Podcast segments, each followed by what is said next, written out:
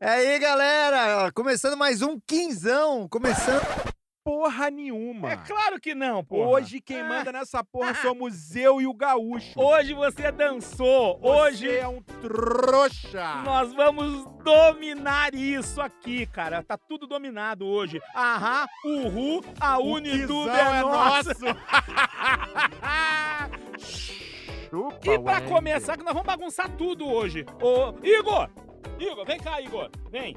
Vem aqui, vem Hoje aqui que a Unidub tá de cabeça pra baixo, só pra vai você saber. participar do Tem um pessoal na hoje, piscina. Aline, esquece que isso aqui virou de Igor. cabeça pra baixo. Vem cá. meu. Se Igor, apresenta aí, Igor. Quem que você é aí, quem você faz? Que Manda aí, o Igor. Eu não faço nada aqui. Ah, a Unidub tá em Não, boas mas mãos. Não pode contar isso. pro chefe, rapaz. Você é maluco. Ele Eu vai sou, eu ouvir. sou pago pra existir só. Aí, tá vendo? Igor, o produtor do Quinzão. O- a, a alma pensante desse programete. Então vamos ouvir. lá, galera. É isso aí. Estamos começando mais um Quinzão. Hoje, excepcionalmente hoje, apresentado por mim, Rogério Wagner, o gaúcho, que sempre estou à esquerda de Wendel Bezerra, que deveria estar aqui não está. E pra mim, isso é mimimi, Dudu. Ah, Eu acho que ele ficou de ciúminho. Sabe por quê? ah. Me, Porque me, me ele- conta, Não, Gaúcho. O que, que você acha? Conhecendo o. Wendel como eu conheço. Ah. Mas você conhece ele há quanto tempo? Há Há quanto tempo? 20 anos, pô. É Entendi. amigo de. É Entendi. amigo. já, amigo, já fez, amigo. já fez Já. até coisas que não podem Já- ser não. faladas aqui.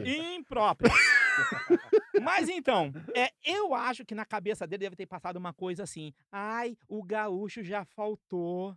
Ai, o Dudu já faltou. Vou faltar Os caras não estão também. levando a sério, É, então também vou chutar fal- o balde, Eu porque acho, eles não vão fazer. eu acho Se que foi... fudeu! Vamos tá tocar um zaralho hoje aqui, Ah, pô. é muito bom. Agora, Gaúcho, me ocorreu uma coisa. Ah, Aconteceu alguma coisa entre o último episódio e esse que também possa ter influenciado nessa decisão do Wendel? Dudu, você falando É, agora... Puxa aí pelos seus Deixa eu ver. Sabe que na minha idade, lembrar do É, mas eu passado. tô falando de domingo. Da- domingo, ah, domingo quatro horas agora? da tarde. Ah, Se aconteceu alguma Dudu, coisa no Maracanã que possa ter uma influenciado. Chinelada. Foi isso que Foi, aconteceu. Mas por surra, quê? De chocolate, quem? humilhação. Tava indo tudo tão bem até os 25 Houve um minutos do segundo tempo, Dudu. Mas isso a gente conversa com ele ele pessoalmente. a gente fala é. disso. Afinal de contas, o objetivo não é falar de futebol aqui, né? Não, ou também. É. Mas enfim, Até essa porque voz... domingo não foi futebol, né? Não, foi humilhação. e essa voz que vocês escutam é da pessoa que fica sempre à direita de onde hoje deveria estar o Wendel Bezerra. É o nosso carioca da trupe, Eduardo Werner, o Dudu, a mente pensante do programa, o homem das perguntas sérias, aquele que traz leveza ao quinzão. Tudo bem, Dudu? Tudo ótimo. E aí, pessoal, vamos fazer farra aqui hoje, aproveitando que o gato não tá em casa. Os ratos vão fazer a festa. Então, preparem-se para descobrir coisas como diversas histórias que o gaúcho já vivenciou com o Wendel. E, dependendo do nosso humor, quem sabe lá pela última metade, pelo último quarto do, do quinzão, a gente pode até dar o celular do Wendel aqui. O que, que você acha, gaúcho? Eu Se o pessoal tiver aqui, endereço, É, não, Mesmo endereço porque, não, mas Dudu, o celular dele mesmo podia porque, ser um negócio Dudu, que a gente podia nós fazer. temos aquela tradição, né? Ah. O amigo se ausenta, a gente invade a casa dele e faz uma festinha. Não, Nós já fizemos isso O quê? anteriormente. O que, que você acha da ideia? Eu acho. Eu sei a senha da porta. O porteiro me conhece. Qual a chance de não? O carro dele tá estacionado aqui, a gente pode. Aquela churrasqueira nunca funcionou mesmo na casa Vamos dele. botar um carvão pra. Vamos, é hoje. acender. Será, será que o nosso convidado topa, não? Eu acho que topa, mas antes do nosso convidado, Dudu, eu quero fazer uma homenagem ao Wendel. É? É, Mais uma, né? Mais uma. Então vamos lá. Vamos lá? O Quinzão leva até vocês mais um episódio da série a série Dedique uma canção a quem você ama. Eu tenho aqui em minhas mãos uma carta. Uma carta de um ouvinte que escreve e assina com o singelo pseudônimo de Aline, apaixonada da Lapa. E ela conhece a Lapa. E ela nos conta que no dia do dia que seria o dia mais feliz de sua vida, o Wendel Bezerra, seu marido, broxou, Não, murchou, não. despecou. Oh, Wendel Bezerra, onde quer que você esteja, passa rapidinho numa farmácia, compra um Viagra e volta pra casa, porque ela espera ver aquele caminhão voltando, de faróis baixos, de para-choque duro. O cara nunca pensou que fosse custar tão caro férias, as férias Ah, dele. vou Ele tirar... achava que É. era só levar a família pra poder gastar É, um dinheiro. é julho. E, aí, despencando o número de É, seguidores. férias, férias das crianças. Vou passar uma semaninha ali se eu vou e já volto. vai ter que remar Porra tudo de nenhuma. novo, pô. Vamos contar Perder- acabou de hoje. perder 2 mil seguidores nesse instante. e hoje, para brilhantar o nosso programa. Vai estar lá no churrasquinho com a gente daqui a pouco. Dá, já, já, ele vai estar lá, já está convidado. Nós temos aqui Vinícius Venuto, paulista, 34 anos, personal trainer. E curiosidade, vejam os hobbies que ele costuma praticar: trilhas, fotografias, esportes em geral. O cara toca piano, canta e dança. Se bem que esses três últimos, tocar piano, cantar e dançar, eu acho que ele faz tudo isso no show de Gogo Boy dele. É isso mesmo, Vinícius? E aí, tudo bom? Boa noite, pessoal, tudo bem? É, quase isso daí. É mais ou menos isso. É, mais ou menos. O Então cara, vamos o cara já vai com a pergunta no pé no peito. A pergunta que é o ápice da pergunta. do voadora. negócio, Já vai logo do. Pô, já pergunta se o cara é gogo boy. Dudu, o que a gente Deus costuma perguntar aqui é você se apresentando para nós. Quem é o Vinícius? De onde vem? Com que sonha e para onde vai? Bom, vamos lá. Meu nome é Vinícius Venuto. Todo mundo aí me conhece como Vini aí. E eu nasci aqui em São Paulo. Uhum. Nascido e criado em São, nascido e criado em São Paulo, mas viajando pelo mundo aí também um pouquinho. Ah, vai esnobar a gente agora. Faltou, faltou humildade agora. É, Não, e eu, e eu, e eu tendo que ir para Osasco e Carapicuíba. Viajando- mas viajar pelo mundo também é, é ir para Osasco e Carapicuíba também. Ah, faz parte. Eu já fui muito para Cara- Carapicuíba, né? Aham. Eu já fui muito para ilhas de caras. Caras Picuíba. Carapicuíba. Impressionante. É muita Começou bem hoje, fama. Dudu. Começou começou, bem. Já começou. Eu tenho um estilo de vida aí ligado no esporte, na saúde. É, eu- hoje eu trabalho como personal trainer. Utilizo vários, tipo, utilizo treinamento funcional, musculação, utilizo algumas técnicas de LPO, utilizo um pouco do CrossFit também. Hum, então, peraí. É. Deixa eu te fazer uma pergunta, porque sabe que a gente precisa preencher a lacuna que o Wendel tá aqui. Porque nesse momento o Wendel faria isso, entendeu? Então a gente vai Uau! fazer por ele. O hino do CrossFit. Quando você pensa assim, CrossFit, qual o hino, qual a música que mais representa Ixi, o CrossFit? O crossfit durante um treinamento. Eita, agora. Então, eu sei que que vai ser difícil que é o vocês, mas eu sei que você gosta, então eu vou cantar pra você, mas o gaúcho que é o cantor vai continuar. Então me ajuda a segurar. Essa barra quer barra quer gostar de você, então me ajude a segurar. Essa barra quer gostar de você. iê. Dig, dig, dig, iê. Boa, boa, boa. Quinzão. Agora, Dudu, eu tô aqui pensando, cara. Um crossfiteiro Ah, convidado do Quinzão hoje. Teria isso alguma coisa a ver com o nosso biotipo? E a ideia era trazer ele num dia que não fosse afrontar muito o Wendel. Pois é, porque, Porque eu- o Wendel não tem nada a ver com esse nada. assunto. Pensa Nada, um cara nada fora de forma. É. É o Wendel. Mas o Andrew não treina? O Wendel- Treina, Ah, ele treina. treina. Ele, ele diz que tem um personal trainer. Tem. Mas eu vou falar agora aqui, ao vivo, cara. É. Estão enganando ele, cara. Porque ele não melhorou absolutamente nada. Nada, nada, nada, nada. Continua o mesmo. Tá fora de forma, não aguenta subir três degraus. É isso aí. Agora, pensando nisso, você aqui, crossfiteiro, você podia, pô, montar uma série pra gente, botar a gente em forma. Que, o desafio, desafio. Que tal você, Vinícius, colocar o quinzão em forma? Boa aí, Dudu. Ó, Tirar boa, 15 boa, quilos aí, da gente. 15 Essa é boa. E, ó, e aí dá pra tirar mais, hein? Não, de cada, de cada, de cada. Agora, ô Vinícius, eu já te Sim. conheço. O Vinícius já foi meu personal Já trainer. personal Ah, já? viu, Agora eu dei uma parada, mas a Ah, gente já então- treinou bastante então- tempo. O que prova que Então ele não é tá só o Wendel Já que não aqui, tá fazendo efeito. Agora, o Vinícius é bem mais do que isso. O Hum. Vinícius é fotógrafo, Hum, animador de festa infantil. Vixe, Sério? Já fui, eu já fiz de tudo na vida já. Ele Tudo que você cria imagina. dois gatos em casa. Três, cara. Três Tem já? mais- tem mais uma agora. Então, Sabe que existe uma definição para É homem solteiro que tem forrozeiro. gato em casa, É. né? é é? forrozeiro. Qual que é, qual Hã? é essa definição aí? Não, não, um cara né? meigo que gosta de Ah, um cara gatos, meigo, é cara. isso. Ah, e não pode? É, pode, pode, pô, eu eu adoro Eu gato. também sou um cara amigo, né? Inclusive os gatos que têm gatos em casa. Você gosta? Miau!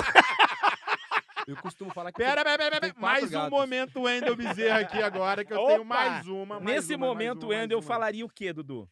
Qual o nome da ciência que transforma cachorro em gato? Eita, Dudu. É a alquimia. Alquimia. Quinzão. Quinzão.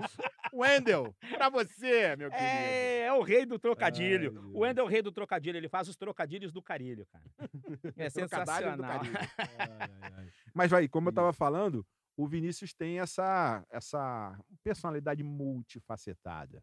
Ah, isso é É. legal. E ele é um cara que, porra, pra mim é um grande exemplo por ter ser um cara que briga pelas coisas que ele tá afim de fazer. E acho que isso, quando a gente pensou em fazer é, o Quinzão, a ideia é justamente trazer pessoas com diversos formatos de experiências de vida, principalmente se tiverem coisas assim, a diferença de idade, de como enxergam as coisas, mas eu acho que tem a coisa também de inspirar o pessoal que é o ouvinte do, do, do podcast, trocar uma ideia aqui com uma conversa de bar que talvez não acontecesse naturalmente, Sim. acontecer por aqui. Então a ideia é a gente ouvir um pouco e contar um pouco da história de cada um de nós aqui.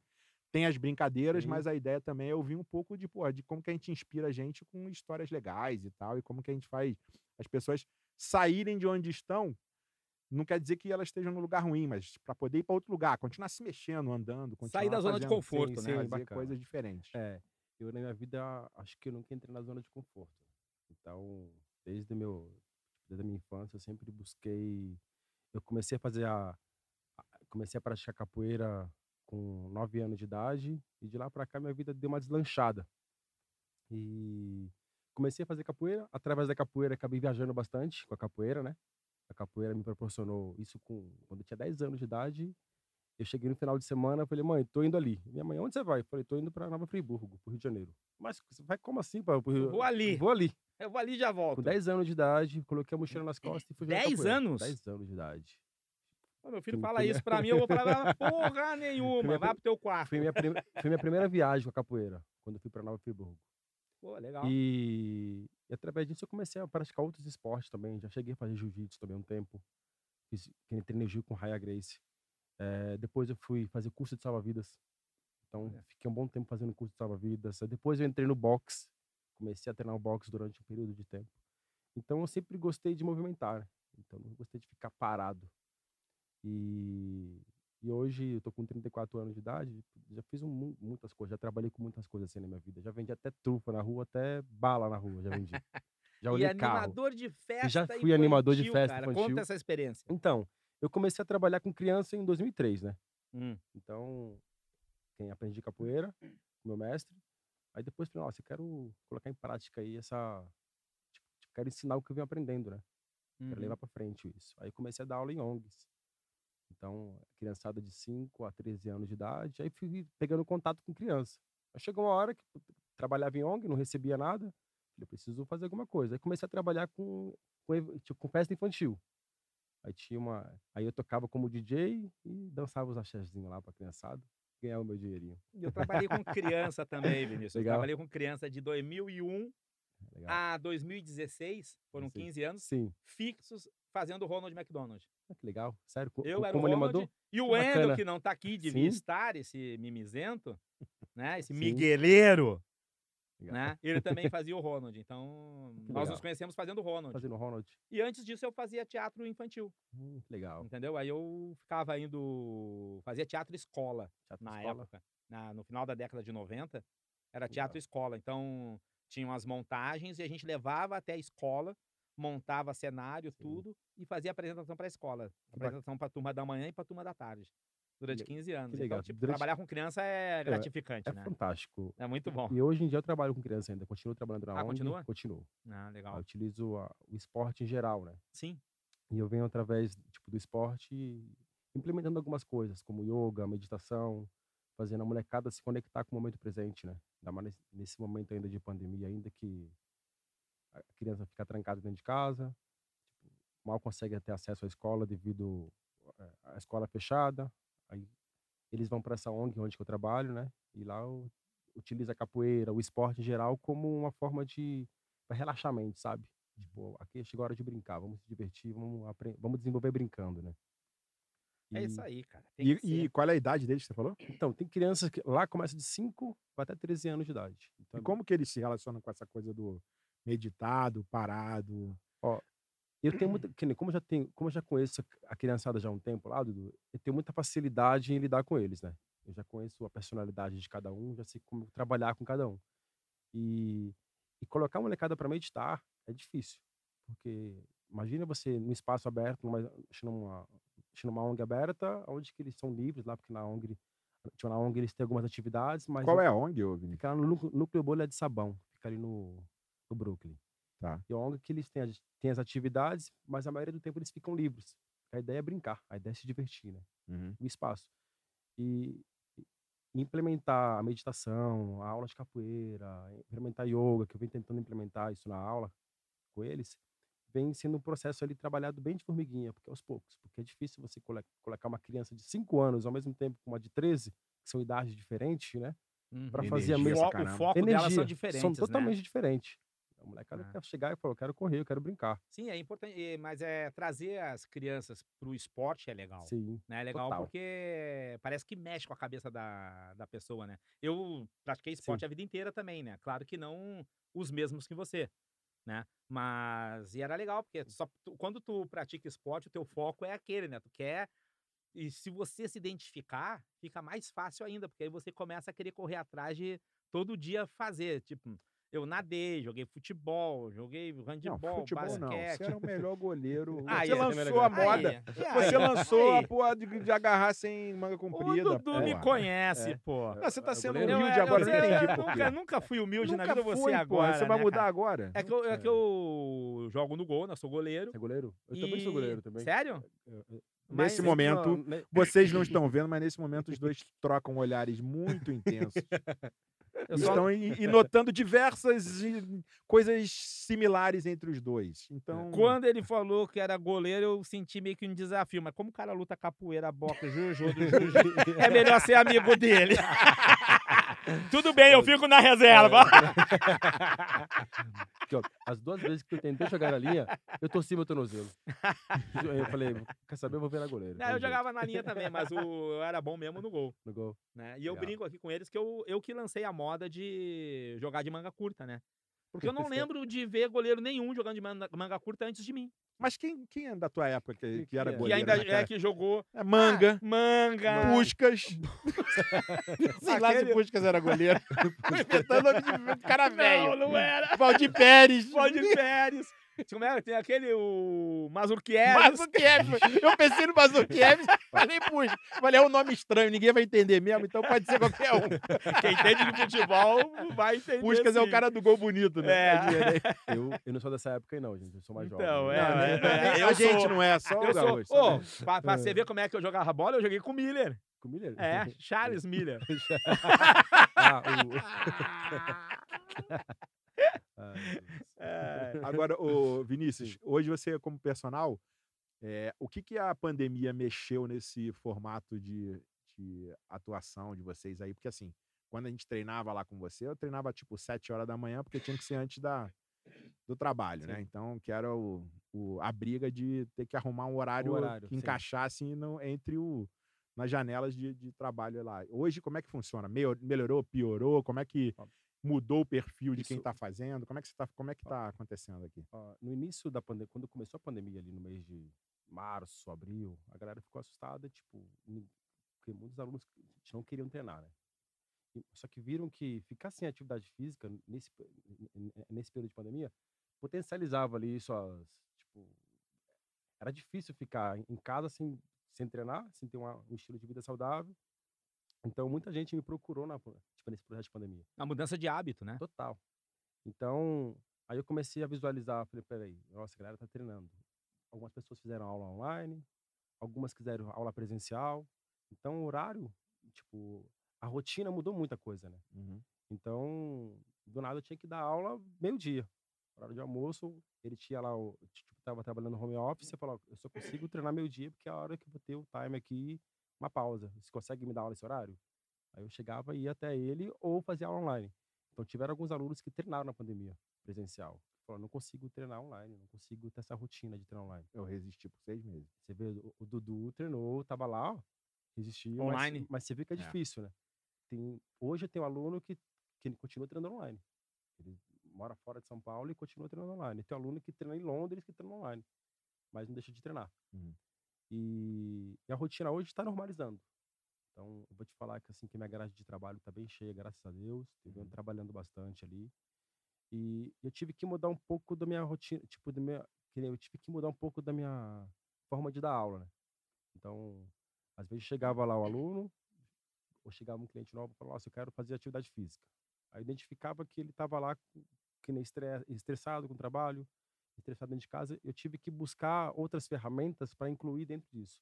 Então, comecei a incluir dentro do meu trabalho de um- uma iniciação, tipo, trabalhando com respiração. Vamos lá, vamos se concentrar, vamos se conectar com o presente. Durante o, treino, utilizava lá eh, a luta, utilizava o funcional, e no final colocava ele para meditar. Então, tirava 10 minutinhos ali da aula no final, eu falava, vamos fazer uma meditação para a gente acalmar essa mente, para a gente trabalhar tanto mente, quanto corpo, quanto espírito, né? E, e esse corpo, e, tipo, e esse corpo de aula que eu venho adotando, assim, vem dando super certo, porque venho atraindo muitos clientes que vêm nessa, que, vem buscando essa ideia, né? Uhum. Tipo, ah, eu quero treinar, mas só que eu quero não, não simplesmente só fazer uma atividade física. Eu quero fazer uma coisa diferente. Eu quero me conectar comigo às vezes. Eu já peguei cliente, chegou lá na aula para treinar, tava estressado, tava com raiva. Falei, não, peraí, vamos relaxar um pouquinho. Vamos Tirar essa onda aí. Não é só atividade física, mas vamos fazer se conectar ali com a, com a sua mente. Por que, que você está se sentindo assim? Ah, eu tô estressado com o trabalho, rotina de casa. E como é que eu vou fazer ele com a atividade física se conectar com outras coisas? Sim, Então não. criando outro corpo, né? E agora está normalizando.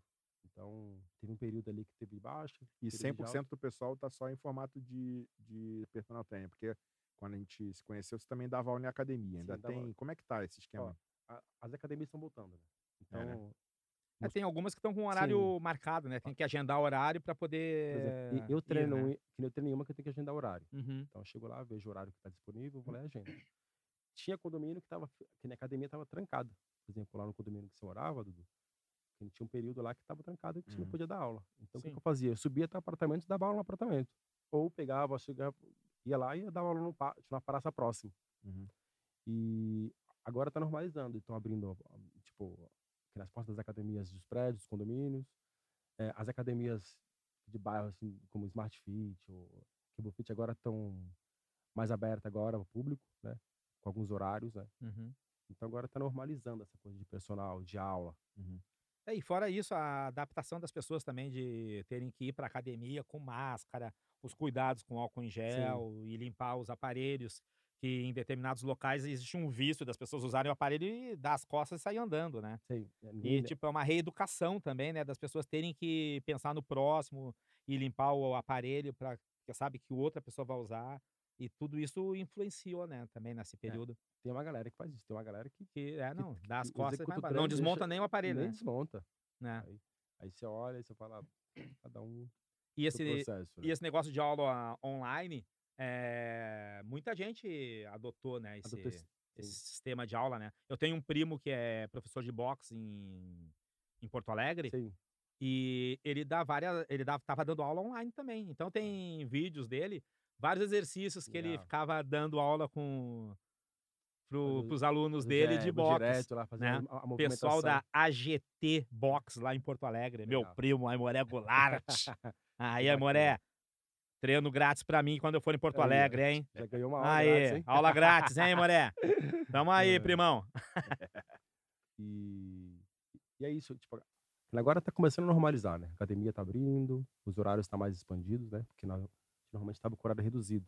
Então, você marcava horário para treinar, tinha horário que você treinava das, das 8 até as 10, tipo, até meio-dia. Porém, enchia, né? Porque a academia limitava o horário, que nem quando eu ia treinar na Smart, chegava uma hora que tava, tipo, não tinha espaço para Uhum. treinar. Tava lotada a academia. com redução, né? Eles reduziram o horário, mas não reduziram Não reduziram a limitação, né? a limitação. Foi bem difícil, assim.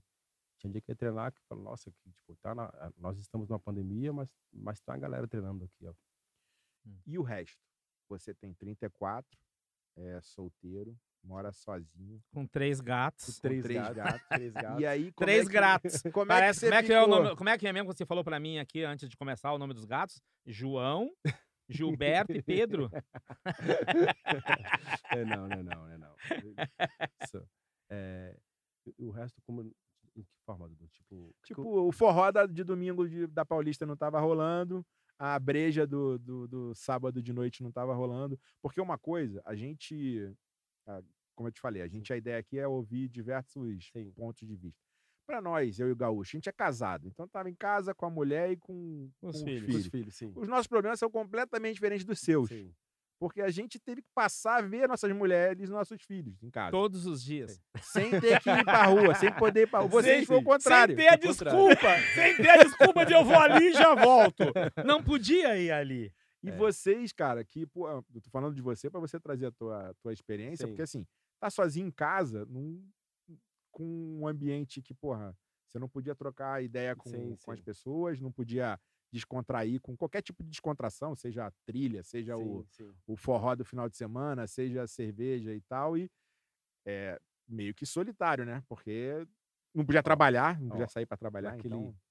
Naquele início, naqueles três primeiros meses ali da, da pandemia, foi bem intenso. Foi isolamento total em casa. assim.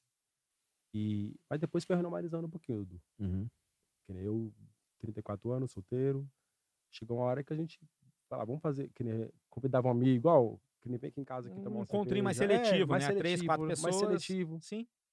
Mas, Então va- vamos, vamos mudar de assunto. Vamos falar sobre outra coisa? Vamos. Vamos lá, eu tenho uma pergunta para você para fazer para vocês.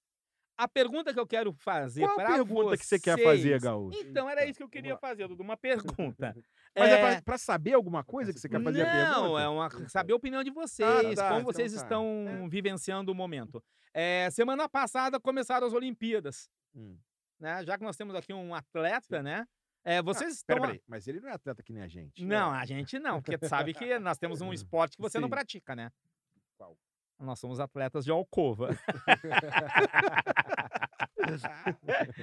então, cara, as Olimpíadas começou, começou semana passada, né? Começaram, né? Semana passada as Sim. Olimpíadas. Ah, vocês estão acompanhando? Tem visto alguma coisa? Deixa o convidado Ó, responder. Eu tô acompanhando pouco, porque é o seguinte, porque os, que meus horários de trabalho é bem corrido. Então, normalmente chego em casa por volta de 9 horas da noite. Eu chego em casa, quero saber de deitar e que no dia seguinte, às 5 horas da manhã, em pé novamente. Então, eu tô acompanhando mais pela rede social. Então, quando Sim. eu vejo alguma coisa no Instagram, algum vídeo, descubro quem ganhou medalha de prata, quem ganhou medalha de ouro, através do Instagram. Ah. E porque no- à- noite, assim, parar para assistir alguma coisa, dia seguinte tem que levantar muito cedo. Então, quando, cara, quando vou- se eu dormir tarde, o dia para mim já não rende, que às vezes é nove aulas ali no dia, corrido, de boxe, treino ali, quando vai ver, se eu não descansar à noite, Sim, no outro dia. se fosse. Falta se, é, energia. falta energia, total. Então, tô dando muita prioridade de dormir cedo. Então, quando é 9 horas, 9, 10 horas, eu tô na cama deitado. Aí no dia seguinte acompanho. E- Porque essa Olimpíada lá em Tóquio, lá de madrugada. né? Então, eu acompanhei completo. casualmente essa madrugada, eu acompanhei a vitória do Igor Ferreira no surf. No surf, legal. Ítalo. Ítalo, Ítalo, Igor. isso. Ítalo. Ah, tô Ítalo. com o Igor na É. cabeça. Aí, Igor! é, o Ítalo Ferreira, né? E foi legal, cara, porque ele disputou com um cara que ganhou do, Do Medina. do Medina, Imagina. né? Tá. E o cara ganhou do Medina também, assim, na última, né? última, O cara né? pegou uma mega onda, fez um aéreo lá e Você acabou. sabe surfar, Gaúcho? Dudu, quando eu era criança. quando eu era É. criança, pequena lá em Barbacena, eu peguei muito jacaré naquela pranchinha de isopor. Que foi onde o Ítalo começou, você ele sabe, começou, né? né? Não, mas ele, ele foi é na isso. tampa dos- da caixa de isopor. Eu tinha uma pranchinha de isopor, minha cara pequenininha de criança, né? Era, E, putz, Tu era- peguei vários jacarés. eu era a tampa do cooler de cerveja. É. Né? Na minha época não tinha cooler. Agora, eu vou, vou te falar que eu comecei a acompanhar mais de perto agora desde o final de semana por causa da, da menininha do, do skate. É, e aí começaram alguns esportes. Raíssa? É. E começaram a- alguns esportes do, do coletivo, que eu acho mais legal, tipo vôlei e tal. Sim. Futebol eu não vi nada ainda. Mas eu vou te falar que eu já eu tava com uma imagem diferente da Olimpíada.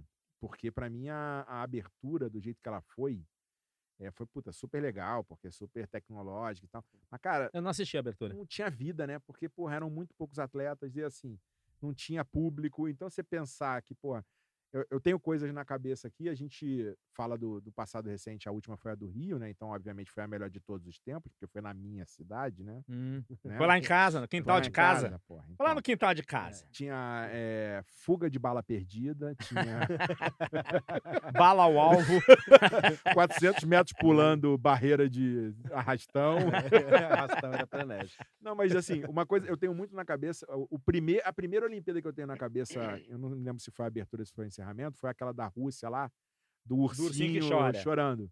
E desde então eu lembro que sempre foi um evento, pô, em Los Angeles, o cara voando, Sim. é, a flecha de Barcelona, que. Então tem muitas imagens que têm muita representatividade e que tinham muita coisa a ver com o público, né? De fazer o público vibrar. Sim. E, pô, a gente vivenciou, eu pelo menos vi só os melhores momentos, e foi um negócio completamente diferente. E porque, porra, foi, por mais que tenha sido um negócio super bacana, muito bem feito, como os japoneses podiam fazer, foi um negócio muito frio.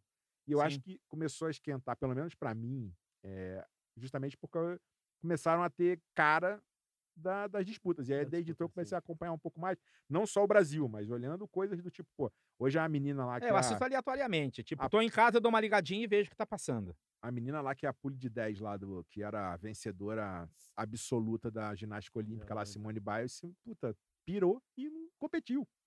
Sério? Você vê o nível de... Ela Eu não vi. prova, ela não gostou da apresentação dela, ela parou. Não, então, cara, e assim, depois o pessoal achou que... Primeiro o pessoal achou que ela tinha se machucado, fisicamente, né, tinha, sei lá, se alguma coisa. Não, e depois chegaram e falaram assim, cara, ela resolveu parar porque ela não tava aguentando a pressão psicológica. Ela tava, se senti- tava se Não, sentindo a pressão deve ser monstro, Imagina, né, essa, cara? e essa menina, ela, porra, foi... Era, tipo assim, considerada... É. a- era o Phelps dessa, dessa. Olimpíada. Ela Ia chegou- ganhar tudo Ela, todos os ouros do que ela fizesse, ela ia fazer. Você imagina a pressão que essa menina estava submetida. ela tava Ontem assisti- o peso do, Yeah. do mundo nas costas dela. Lógico, imagina- dela. São anos de treinamento para alguns segundos de apresentação, né? Então, isso deve ter um peso para na hora que você está tem executando, muito. né?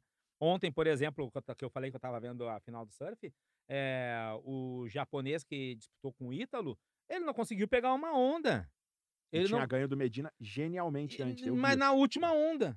Tipo, Mas, porra, é, é lógico, genial, claro. porque E ele caiu diversas vezes porque ele tava tentando uma manobra pra ganhar. então, Ele falou, pô, ele foi no 0-1. Ele falou, cara, se eu acertar, eu ganho dele. Se eu não acertar, fudeu. Quando-. Você vê que quando ele acaba a onda, ele já. Ele falou, cara, já sabe consegui. que ganhou. É. Consegui. porque Peguei a onda, de é. 9, sei lá, uma É. nota absurda. E, o, e contra o Ítalo, eu não sei se ele estava tentando a mesma Estratégia, né? estratégia ou se ele não estava conseguindo. Toda onda que ele entrava, ele abortava, cara. Ele não conseguiu finalizar quase que nenhuma onda. E quando ele conseguiu finalizar, eram ondas fracas que ele pontuou pouco. né? E o Ítalo pegou três ondas boas que ele fez pontuação alta e foi a 15 ponto alguma coisa. E, meu, chegou num ponto que o japonês ia precisar de duas ondas para ganhar. E duas megas ondas. E conforme o tempo vai passando, a pressão vai A pressão aumentando. ficando muito Chegou um forte. momento que ele já tava chutando a prancha já no- na água, tipo, tentando pegar uma onda. E o Ítalo quebrou a prancha na primeira na onda que ele pegou. primeira onda que ele pegou, ele quebrou no meio a prancha. Aí teve que sair do mar, pegar, trocar a prancha. O cara trouxe uma e falou: não, não quero essa, eu quero a outra. Aí o cara pegou a outra, ele foi e deu certo, né? E o primeiro ouro. Primeiro ouro. E entrou pra história das Olimpíadas. Agora, uma coisa que pra mim tem. Eu tenho acompanhado algumas coisas e eu tenho olhado de, de um- algum jeito, tentando pegar mais coisas do que o normal, né? Primeiro foi a coisa do, da disputa lá da Raíssa no, no skate. Eu não vi, eu não vi. Cara, é um negócio tão genial você pegar três meninas, uma de 16, que foi a que foi Isso, a- bronze, e bronze, as duas de 13, prata, Prata e ouro. É um negócio super surreal, porque assim, porra, você tem o Felipe em A casa de 10. criança, pô! A surreal. Marina tem A 10 em casa. Eu chamei ela na mesa, né? Falei assim, Marina, eu tenho uma coisa muito séria pra falar com você. Você vai começar a treinar skate Eu amanhã. vou- não, eu falei pra ela, eu falei assim, olha, a próxima Olimpíada, É nossa! você terá 13 anos e eu não espero nada menos do que uma medalha de prata. E ela começou a gargalhar. Mas o que eu queria falar é, a leveza como elas levaram o negócio, pra mim faz o contraponto com o que essa Simone Biles deve ter passado. Porque, cara, a menina, no meio do negócio, tava dançando. Cara, eu acho que ela A tava outra- brincando. Então, a Filipina, Tava que se, tava arrebentou, divertindo. foi a Cara- que mais curtiu a É. final. Carga emocional zero. Zero. Carga Zero. emocional zero. E, É. porra, isso faz, eu acho que, muita diferença na hora até de lidar. Porque a americana, que era a mais velha, você vê como ela, quando começa a dar errado, É outro a entendimento já. É, sente é o cima. entendimento É. da situação também. Ela já Então, sabe a né? pressão que existe. Você já sabe, é A lógico. pressão de patrocínio, a pressão de um monte de coisa. eu acho que é exatamente isso. Justamente. É um Equipe, tudo, é. Equipe, a pressão, ó, nossa, você precisa ser melhor porque, meu, senão você pode perder o patrocínio tal. Então é muita pressão E psicológica envolvida. o... a vida que o atleta leva, né, cara? Ele abre mão de muita coisa pra Ex- fazer isso, cara. Muita. Então chega na hora, meu, deve ser uma pressão monstro mesmo. Eu que pratiquei esporte amador e, tipo, quando ia pra final, alguma decisão, era difícil. Eu já. Eu Que sou é. campeão de pôquer, o Dudu sabe que eu ganhei. Eu ganhei um torneio de pôquer em Las Vegas, né? Em Vegas. Em, em- em É? Vegas, pô, em Vegas. E aí, pô, eu ganhei vários torneios de pôquer já. Eu tenho os troféus aqui. Ah, pô- Troféus, tem é, eu troféus. tenho troféus, eu tenho vários Tá nos troféus. degraus lá de É, casa. estão todos É. nos degraus. Na escadaria lá de casa. E, meu, quando você vai pra uma final assim, meu, putz, aumenta a pressão. Não, muita pressão. Imagina tu tendo que realmente demonstrar tudo pros outros e ter que conquistar para valorizar o trabalho que foi feito, porque senão o reconhecimento não vem, E é muita pressão, cara. Você não tem ideia psicológica. né? Imagino. É, que nem eu já competi, mas só que não chegou nesse nível de Olimpíada, já competi com capoeira, né? Uhum. Uma competição ali de grupo, ali, já era uma pressão, né? Que você coloca. Que, que às vezes você se coloca essa pressão também. Né? De alguma forma, tem a pressão do meio externo, mas tem uma pressão interna. Fala, Nossa, eu preciso me concentrar nisso, eu preciso fazer isso, eu preciso ser melhor. E imagina essa pressão interna sua e a pressão do externo, né? Sei lá, de patrocínio, de equipe, de de Família. mídia, família. É, o muito país inteiro, país inteiro ali. cobrando. Acho que, acho que o mundo inteiro cobrando, né? né? Porque Então, não, quando você é- tá numa competição, quando você tá numa competição ali, ó, eu sou um atleta de ponta. Então tem muitas pessoas que tá olhando, esperando algo seu. sim, Não é as pessoas param pra falando, ver "Deixa eu você ver o que- fazer. deixa eu ver o que essa menina vai fazer aí. Nossa, Agora, uma coisa que, eu, que vem na minha cabeça, Vinícius, você que é um cara que usa, que tá na luta, né?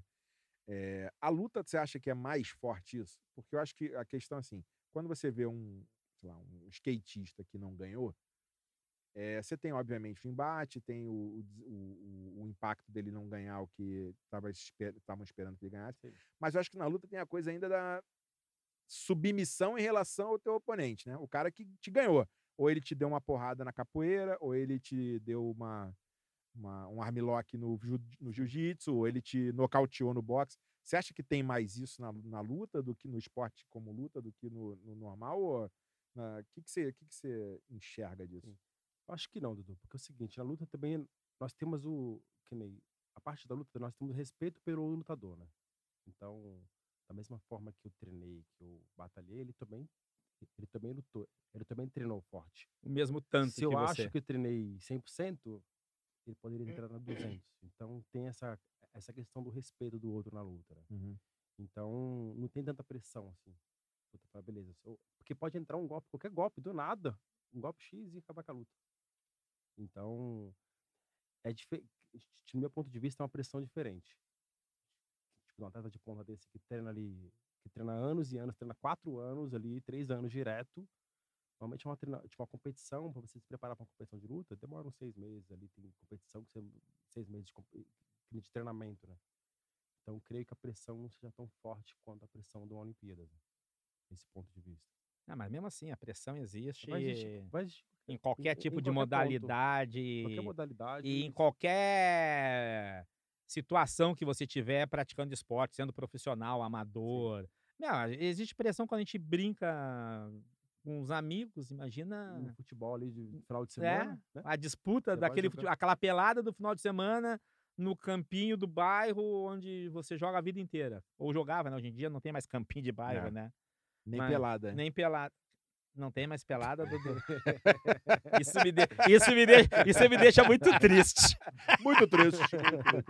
O- o- a gente vai falar mais de Olimpíada, não? Porque me surgiu uma pergunta nova aqui. Pergunte, pergunte. Fala um pouco sobre a capoeira.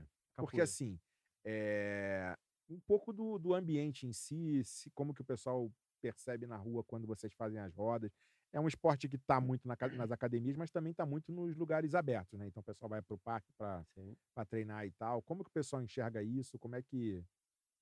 Mas eu não sou daqui, marinheiro eu sou. Eu não tenho amor, marinheiro. Eu não tenho capoeira, Dudu. Ô, marinheiro, marinheiro! Ô, marinheiro eu sou. Quem te ensinou a remar? Ma- Ah, amor, eu já. Sabia que a capoeira já foi cogitada para entrar nas Olimpíadas? Sim, né? sim. Já foi cogitada. Eu já ouvi. Porém, é, a comunidade da capoeira, é que, nem, que nem capoeira não tem uma regra, né? É difícil você colocar uma regra dentro da capoeira para chegar, realizar Uma ele- pontuação. uma pontuação. E cada grupo também de capoeira Tem a tem- sua tem a sua regra própria diferente. Tipo, a, a gente lidar assim, a nossa graduação de corda é diferente da sua. Cada um tem um estilo, um estilo de jogo, uma responsabilidade, tipo, assume uma responsabilidade diferente dentro da capoeira. Então, que nem quando cogitaram de colocar a capoeira nas Olimpíadas, veio muita resistência da capoeira, sabe? Falaram, não, Que não querem ser amarrados, né? não querem ser amarrados, não querem. Vamos fechar isso aqui. Vamos fechar, vamos tornar algo padronizado. Capoeira, cada um tem a sua forma de jogar, cada um tem seu estilo de jogar, cada um tem uma forma de se expressar, né?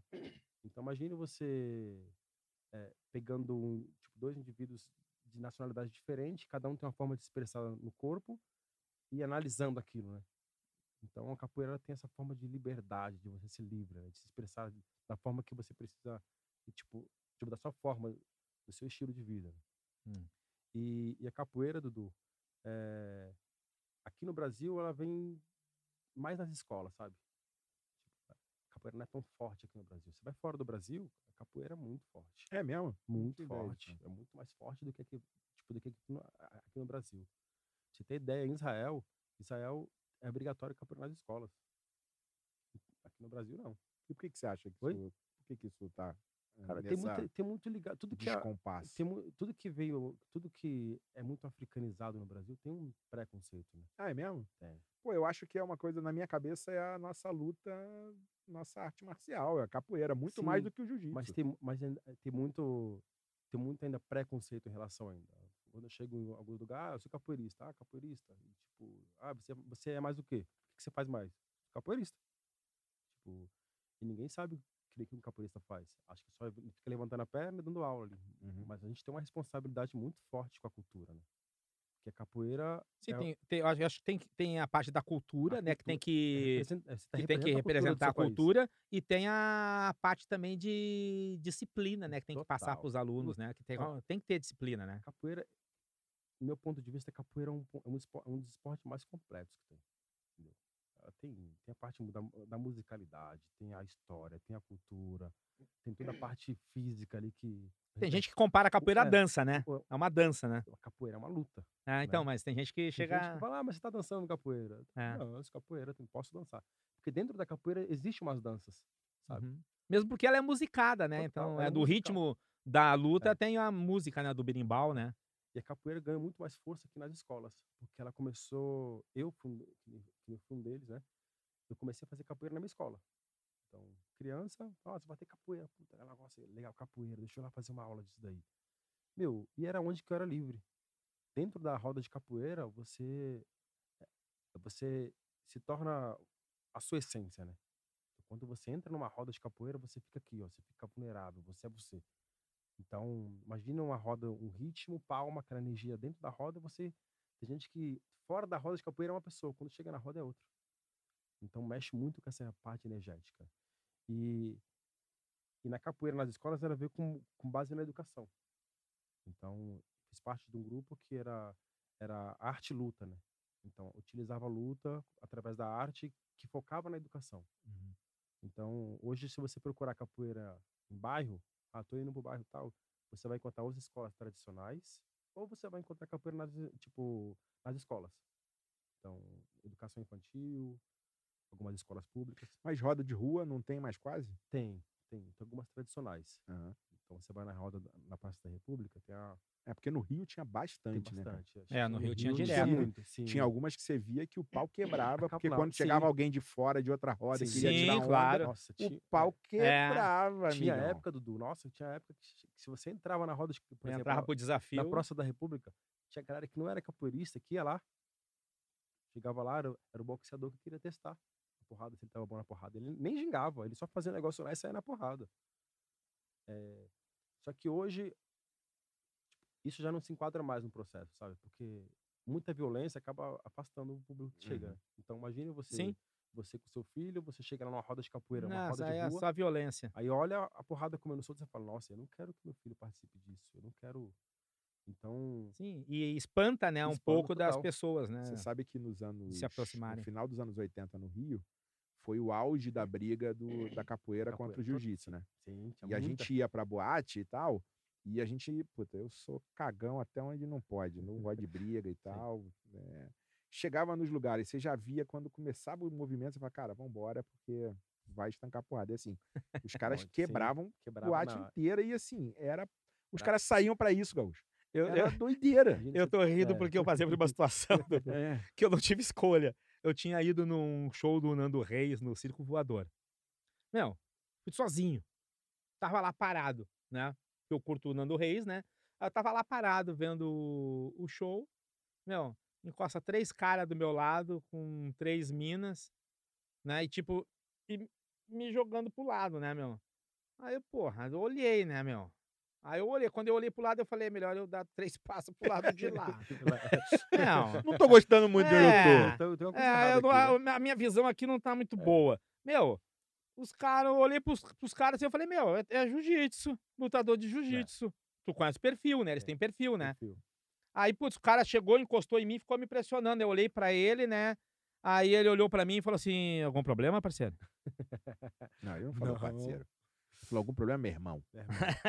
Não falou não, parceiro. nenhum problema. Eu tô saindo. Aí eu olhei pra ele e falei: só que você tá meio que, né? Aí o cara meteu o braço em cima do meu ombro, assim, sabe? Tipo, me abraçou assim no ombro e falou assim pra mim: é, Cara, vai pro lado um pouquinho pra não ficar ruim. Vaza, mano. É tipo isso. Aí eu vou fazer o quê? Se eu tivesse contigo, Dudu. Ah! Ah! E com o Vinícius? O, Judu, é, o Dudu era judoca, né? Se eu tivesse com o né? Dudu, a gente já tinha saído dali há muito tempo. Eu nem tava, porque eu não gosto do Nando Reis. A gente Tu já ia tá me- no barzinho em Tu frente. ia no me convencer a ficar né? no barzinho. e eu ia topar. Meu, saí do lado, cara. Imagina. Ó. Três caras lutador de jiu-jitsu, meu. Pô, mas eu, eu achava que era uma coisa muito mais de rua do que uma coisa de escola. Porque, pra mim, na minha cabeça, o que eu tenho, Sim. tem essa coisa da brincadeira do que a gente tá falando aqui, dessa briga do jiu-jitsu com a capoeira, mas tinha muita coisa de, de ser uma coisa de ser uma, uma arte de rua. Então, Sim, assim, eu tinha lógico. amigos que, porra, gingavam na rua Sim. e ah, eu lutava judô, você sabe, Sim. e, porra, me chamava de, ah, você é boizinho, você luta judô porque você vai pra academia, a gente Sim. luta aqui na rua. Na rua, E aí, quando eu ia ver os caras na roda, bicho, o pau Pau torava. Porque, assim, se viesse um cara de outra roda pra desafiar, e não precisava ser o mestre, não. Qualquer, um que Qualquer ele um, desafiasse. qualquer um. puta, Não, e quando, e quando tá na roda, que o cara olha e vê que não tá legal, pede licença e entra no lugar, né? Troca, É, né? Claro. Eu vou te falar que a capoeira, ela é de rua. Sim. É, teve uma, época que um, um mestre chamado Mestre Bimba, ele padronizou, tipo, ele padronizou, ele falou, peraí, a capoeira foi proibida, não pode praticar capoeira na rua, porque era um bando de loucos saindo na porrada, tipo, a, a luta comendo solta mesmo na rua. Ele resolveu, falou, peraí, deixa eu implementar isso aqui, deixa eu colocar o uniforme em todo mundo, deixa eu montar a primeira academia de capoeira. Vamos dar Então, nome. Vamos dar nome para isso aquilo. E ele era amigo do presidente Getúlio Vargas. Aí a capoeira começou a ser praticada dentro da academia, né? Saiu da rua, permanecia na rua, né? Como forma de, ah, vamos demonstrar a capoeira para atrair esse público para A tradição, né? Tradição. E, e a capoeira chegou um período que ela teve que mudar. Por quê? Porque senão tava perdendo muito aquele praticante. Porque era muito violenta Uhum. uma briga de capoeira é mais feia do que uma briga de jiu-jitsu. Claro. Do que uma briga de boxe. Você Pô, tem um cada pau- golpe que é não, pra matar Você mesmo. vê um, que uma briga de capoeira na roda de rua é muito feia. E se chegou uma hora que a gente tava perdendo praticante pra capoeira. Então a comunidade da capoeira começou a mudar o corpo, né? Falou, vamos usar mais a, a luta, vamos deixar a luta mais para internamente, sabe, entre a gente. Então, ah, vamos para a roda tal, lá só vai ter capoeirista e vamos lá, e lá a gente se come solto. Agora, ô Vinícius, conta um pouco aqui. A gente tem um monte de, de molecada que ouve a gente e, assim, eh, acha que a, a luta, a arte marcial, acaba sendo uma fonte, uma forma de você se defender para não tomar porrada na rua, ou ao Sim. contrário, para você ser atacante na rua e brigar. Conta um pouco mais do que, que é o espírito do, do, do cara que é o lutador. O que, que, que, que a, a capoeira fez contigo? Comigo, vamos, vou lá. dar meu exemplo, né? Tipo, fala um, um pouquinho sobre a. Qual, qual é a filosofia da Isso, capoeira? e até a mudança de vida, o que, que, que, que Ó, você era antes e depois da capoeira. Vai lá. Vixe, ó, quando eu comecei, era aquele, aquele moleque altamente rebelde. Wendel, isso é uma, uma pergunta inteligente, só para te ensinar na próxima vez, tá? Eu era Pense nisso, pense nisso. Pensa numa criança nascida em comunidade, eh, totalmente livre ali, tipo, via muita violência na rua. Então, de alguma forma, a luta, quando entrou na minha vida, ela mudou totalmente meu patamar. De onde você, de que comunidade que você Eu era? era da Funchal. Tá. era uma comunidade pequena, mas, mas antigamente. É uma comunidade Onde aqui de fica São a Paulo. Funchal? Vila Olímpia. Na Vila Olímpia. Sabe, sabe É que eu também não sou de São Paulo, por isso que eu É. perguntei. Fica na Vila Olímpia. Fica bem na rua Funchal. Tinha uma Uhum. comunidade. E, é, e Vila Olímpia era um bairro de, de playboy, né? Sim, Uhum. Então, imagina uma comunidade no em- meio. No meio. Então, quando a gente saía ali da comunidade, tipo, nossa, o, o povo da, da favelinha lá. Então, tinha aquele receio. né? E eu fui crescendo junto com aquela molecada, com a molecada, a gente saía pra rua, saía Na na rua, porrada. brincando, Então, zoando. Mas era zoeira bem pesada, sabe? A gente bagunçava, era muita... Era, zoeira- bagunça, é, então, não era zoeira. Eu vejo a molecada hoje em dia aí, da época quando, tinha, quando era criança, era bem diferente. E a capoeira, quando ela chegou na minha vida, ela me deu uma perspectiva de vida, sabe? A luta, assim, né? Comecei a fazer... Antes de fazer capoeira, eu entrei no Gil. Eu, fiz um, eu- treinei com Raia Grace um período de tempo, aí depois eu me encantei pela capoeira, comecei a treinar capoeira, e a capoeira me deu uma nova perspectiva de vida. Então eu fui. Imagine você dentro de uma comunidade, quando você saía para fora, você não era incluso no mundo externo. A capoeira me incluiu. Então, através da capoeira, meu mestre me ensinou a comer de garfo e faca. Era... Esse dia, ele, que fui, fui treinar com ele, ele relembrou, quase saiu lágrima dos meus olhos. Assim, tipo, de lem- relembrar que a capoeira me ensinou a me incluir na sociedade. E depois, quando você vai praticando luta, tanto capoeira contra luta, você vai se reeducando, né? Tipo, peraí, não vou sair, eu não vou sair numa briga com o outro, porque eu sei que eu, eu tenho uma arma na minha mão, né? Sim. É ter cons- essa consciência, essa né? consciência total. Eu sou, que nem, eu não sei brigar, costumo falar. Ah, puta, vamos sair na porrada, que nem quando era adolescente, saía na porrada, toda vez que eu saía na porrada, não dava, não era certo. Aí chegou uma hora que eu falei, nossa, peraí, eu não, eu não sei usar a luta pra isso. A luta eu uso pra outra coisa. Então, ela foi me educando, né? Então, foi me dando essa consciência de, nossa, eu tenho uma arma na minha mão. Qualquer golpe que eu fizer aqui, uma pessoa que, É ah, covardia. é uma covardia. É covardia. Eu posso ser preso com isso, né? Sim. Então ela dá essa consciência, ela vai te educando, vai te tranquilizando. Então você E até te ensinando que não é para isso, né? que não é pra isso, não é para você, é, é não é essa a justamente finalidade, para né? você evitar. Uhum. Então, que nem eu trabalhei em balada também. Então eu chegava lá na balada que eu vi o pau comendo solto, às vezes vinha pro meu lado, eu parava, falei, peraí, deixa eu sair daqui porque eu não me enquadro nisso, né? Nem posso fazer isso, porque se eu entro numa briga aqui, meu grupo eh, pode ser processado, isso aquilo, eu posso ser preso, porque eu fiz um golpe, ah, ele é lutador. Sim. Então, você acaba que nem- quem pratica luta acaba colocando os dois pés para trás assim. Tipo, usa no último caso mesmo como forma de defesa. Só se for necessário. Viu? Só se for bem necessário, fala, peraí, deixa eu e tentar não agredir o outro, tentar se defender. tá? Uhum. Quando vê que não tem caso, fala, puta, vamos lá, deixa eu eu fui agredido, deixa eu me defender. E a capoeira, o boxe, o jiu-jitsu, Jiu-jitsu. Todos eles têm uma Wrestling, filosofia, né? E... Tem uma filosofia de vida tipo, ó, o esporte é, você quer brigar? Vamos pra roda de capoeira. Você quer sair na porrada? Vamos lá, pega pro ringue. o mesmo lutador no mesmo nível que você Sim. e vai lá e colocar em é. prática. Põe a luva e sobe no isso. ringue. Coloca a luva lá, pega aquele cara Põe o vamos lá. kimono e vai, Isso. vai pro tatame. Então a luta te dá essa consciência, né? E aí o que você falou do, do teu mestre, de como ele te, te ensinou a, a lidar com coisas triviais e tal, Então, tipo, e como você no grupo se sentiu incluído, con- conta mais um meu, pouco disso. é- é- Tem um monte de gente, cara, Nossa, que não sério. se acha em lugar nenhum, entendeu? ó, E eu acho legal. que tem. A gente tem que. Aqui o nosso objetivo é também trazer coisas que sejam Sim. oportunidades da pessoa se Oportunidade. enxergar em algum lugar, entendeu? Nesse momento, o Wendel falaria: você aí que é jovem, né? Tá procurando uma coisa pra fazer, não sabe o caminho que você quer tomar, quer, vai praticar esporte, que ele vai te orientar, vai te educar, você vai ser uma pessoa melhor. Tá aqui o Vinícius, saiu da comunidade, hoje ele é professor da aula o dia inteiro, nove aulas por dia que você falou, né, Vinícius? Então, tipo, tá perdido? Faça um esporte, pratica algum esporte que você vai achar o seu caminho. Isso seriam as palavras de Wendel Bezerra nesse momento.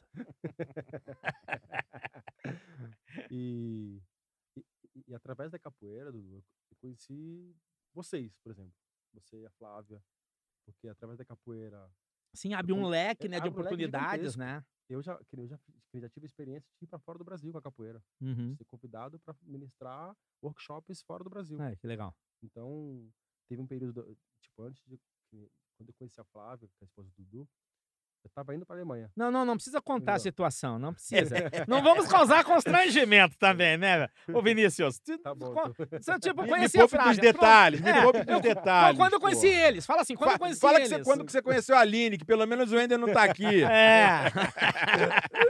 Depois eu quero falar sobre isso. Vamos lá. É, eu, tive, eu tive experiências ali que a capoeira me proporcionou, experiências que, se eu não tivesse a luta, eu não sabia como é que seria, sabe? Poderia tomar um outro caminho.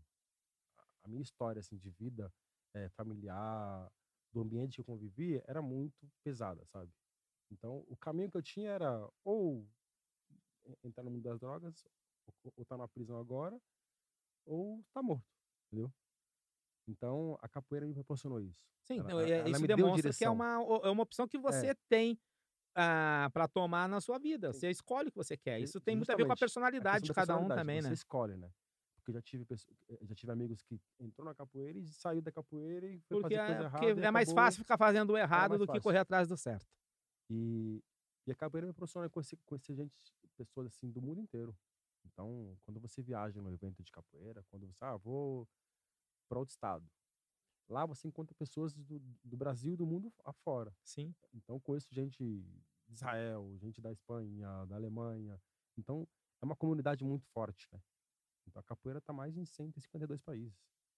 Então, você imagina, você no evento lá, você acha que você está lá no interior, de, sei lá, no interior do É. interior, aí do nada você encontra um grupo que veio lá de Israel para fazer aula de capoeira lá com um mestre que vai dar uma aula lá. Então, você acaba conhecendo muita gente, você acaba vendo perspectiva de vidas diferentes, né? E a capoeira me proporcionou isso, de de estar em ambientes. eh, eu, quando era adolescente, meu mestre dava aula na academia de alto padrão, que era conhecido como a Fórmula, hoje é a Bodytech, Uhum. Ah, Shopping fórmula. Aham. Então, quando era, quando era jovem, eu vivia dentro da Fórmula. Fazia aula de capoeira com o filho do, o filho do, tipo, do bilionário lá, que fazia aula lá juntos. Então, a capoeira me proporcionou estar no meio de lugares e ambientes onde que me fez ter um campo de visão melhor da minha vida, sabe? De olhar, chegar e falar, nossa, pegar minha experiência de vida, de pegar da onde eu cresci, da onde eu nasci, e de falar, nossa, existem outros caminhos também. né? O esporte me, trai, me trouxe isso, não só a capoeira me trouxe outras perspectivas de vida, de olhar o, o mundo de forma diferente, de falar, nossa, a minha, a minha vida não é só aquela. Minha vida, olha só esse, esse mundo que eu posso conquistar através disso. O esporte me proporcionou isso. Então, é, é muito mais amplo, né? Sim, a- abre horizontes, Abre né? Total. É muito mais amplo do que simplesmente eu vou praticar um esporte, beleza, vou dar uma porrada ali, vou fazer uma luta. Não, ela te dá possibilidades. Se você escolher também. né? Sim, é tudo uma opção, uma que opção de você escolha. tem Cara, de escolha. 100% né? do tempo a gente é que toma conta das Total. nossas ações. É que o que eu acho que é. Por que que eu quis te provocar para falar isso? Porque eu já sabia da história, né? Porque eu acho que é importante que as pessoas, o, parafraseando o que o Wendel ia falar agora, é, buscar esporte é uma coisa que é um dos caminhos possíveis. Sim. Não porque você vai ser o Neymar, Sim. mas é porque, pô, no esporte você vai encontrar um ambiente onde vai ser, você vai ser Ah, acolhido, sim. vai ser tratado como igual, onde você vai poder ter é, orientações de pessoas que, porra, já passaram por situações semelhantes. O teu mestre não Total. deve ter vivido uma vida muito diferente da tua, mas também chegou no lugar. O que você hoje representa para as crianças lá na ONG é uma referência, que referência, elas sim. precisam ter. Então, é legal que o esporte é um ambiente onde é, quase que diretamente pelo fato de você estar cuidando da saúde, você vai ficar um pouco mais afastado das coisas mais erradas, Sim. de é, droga, de, drogas, de bebida, bebida, de porque pô, você tem que ter um corpo saudável para poder não tomar porrada na roda de capoeira quando você É, estiver treinando. Você acaba criando Então, disciplina, né? Acaba sendo uma coisa mais bacana por isso. E eu acho que é, a luta em si, é, por que, que eu te, eu te perguntei também? Porque a luta ela é muito enxergada como uma opção menos natural, porque parece que você está dando é, arma para quem é violento. Quando você olha assim, um cara de, de alguma comunidade que está fazendo merda na rua, que está correndo, é, sei lá, de repente até fazendo alguma coisa de tipo de assalto ou alguma coisa que vale, se você fala assim, pô, a, a, a, a luta não é uma opção, você tem que fazer outra coisa. Contrário, porque a luta te disciplina, disciplina. te diz o que, que você pode fazer de certo ou errado. O cara que é teu mestre vira um cara que é um ídolo mesmo, porque aí você olha pra ele e fala, porra, esse cara aqui, bicho, tá me ensinando a É. fazer tal coisa e ele é um cara muito melhor do que eu tinha usado como referência em Sim. outros. Então, é importante trazer pro pessoal essa visão de Sim. que é, o caminho, a gente já teve aqui um monte de, de moleque falando sobre diversos outros esportes. Qualquer esporte é legal, porque Sim. o esporte faz você pensar, faz você movimentar o corpo, faz você se disciplinar para buscar alguma meta. Mas a luta tem ainda mais ainda a coisa de ter a disciplina, de criar disciplina, regra, de você estar olhando para um cara que é importante e às vezes pode ser pro mal ou pro bem, né? Porque Uhum. os caras que faziam as brigas lá no- nos anos 80 no Rio, obviamente, eram motivados por alguma coisa. Sim. É, e para mim, se o pessoal não, não incentivava, pelo menos devia chegar na academia na segunda-feira e dar, meter a porrada neles para eles terem brigado no final de semana. E essa disciplina, esse foco, né, que você pega na, no esporte, é, você usa ele para a vida inteira. Não Pra vida- tem, não tem um limite. Para outras coisas Para outras não coisas, para tudo. não é pra só tudo. pro esporte, não é uma coisa limitada ao esporte. Você pode pegar e usar para tudo, é muito abrangente, né? É. O universo que você pode usar, o ensinamento que o esporte te dá. Eu, através do esporte, eu comecei a estudar, a, a gostar de estudar, né? Porque quando eu comecei a dar aula de capoeira para criançada, eu comecei a dar aula para criança e não sabia dar aula para criança. Peraí, achava que ensinar, ensinar a dar aula para criança era simples. Ah, Aí você perna, teve que criar uma didática para. Aí chegou uma hora que meu mestre chegou e falou: E aí, você vai estudar eh, como é que funciona o comportamento de uma criança para ensinar? Você tem que buscar. Então, a- através do esporte, eu comecei a buscar outros recursos, né? Aí comecei a estudar, comecei a fazer minha faculdade. E, através da minha faculdade, eu comecei a criar mais eh, estruturas ali para ensinar, né? E para desenvolver. Então, o esporte ele veio ali de uma forma para salvar, sabe? Tipo, acho que nessa, tipo, não sei se é essa, essa palavra de salvar a minha vida, tipo, de, de mostrar a direção da minha vida, sabe? De algum, de algum sentido. E hoje eu, eu levo isso como meu estilo de vida. Então, hoje eu acordo de manhã, a primeira coisa que eu faço é fazer meu treino em casa, fazer minha meditação, fazer meu treino. Chamar disciplina minha. Uhum. Falei, eu, eu vou fazer meu treino em casa para me motivar pro meu dia. Aí eu Sim. saio pro dia, depois eu faço meu treino durante o dia. Então me cria disciplina para outras coisas também, não simplesmente somente na questão ali de, de disciplina de contra eu não vou usar o esporte como violência, como isso. Ela vai para outros mecanismos ali, né? De disciplina geral. Uhum. Para estudo, para outra concentração, é, em você lidar com em ambiente diferente e saber se comportar. Tipo, peraí, eu sou tô- a luta me ajudou a, a ter esse comportamento, né? Então, eu acho que é o seguinte: é, eu queria mudar um pouquinho de assunto de novo e levar para um novo quadro que a gente está começando a ter no Quinzão, que é onde os ouvintes fazem perguntas e nós vamos responder essas perguntas. Né? Então, essas perguntas elas podem ser feitas através do Twitter, né? que é o Quinzal, Quinzal- arroba Quinzal PDC. PDC. E no Instagram, a mesma coisa. Mesma coisa. Quinzal, Quinzal. sem o tio. É Quinzal PDC. Lá Pode. você entra, manda a sua pergunta e a gente vai ler a sua pergunta aqui e vai responder a pergunta que você mandou. E se você quiser também opinar, falar o que você está achando, se você está gostando, se não está gostando do nosso, eh, do nosso podcast, você manda lá para a gente tentar melhorar aqui o máximo possível para vocês. E também, se você quiser participar do Quinzão, você vai no nosso podcast, você vai no nosso podcast, você vai no nosso Instagram, entra lá e comenta por que, que você acha que você poderia participar aqui. Convence a gente a te chamar para bater esse papo aqui com a gente, beleza? Vai lá, Quinzal PDC no Instagram e no pod, e no, olha, tô com podcast na cabeça. No Instagram e no Twitter. E você vai participar aqui com a gente, tá bom? De uma Gaúcho. forma ou de outra, beleza? Então vamos às perguntas, Dudu. É, esse quadro é novo, a gente não tem nem nome para esse quadro ainda. E eu vou aqui de sopetão, aqui assim, de improviso, né? Vou improvisar um título, mentira, eu pensei antes. Você- vocês, por favor, comentem nas nossas redes sociais, mas levem em consideração que ele não pensou antes, porque É. senão vai ser muito ruim. Para, fin- finge que foi de supetão. Foi de sopetão. Pen- Agora, vê agora Me na minha cabeça aqui. minuto. Tipo, como não tem ainda aguardando a aprovação da trupe, é, vamos para o quadro Você Pergunta e o Quinzão Responde. Eu achei muito original. Eu achei sensacional. Você gostou, Dudu? Mas assim, cê- Nesse momento, o Igor faz um sinal de positivo pra mim, dizendo que aprovou. já são dois votos nome. contra, então. É,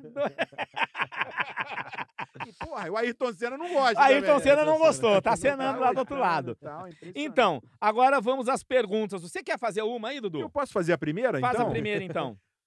O que o Bob Esponja falou na zona do Baixo Meretrício?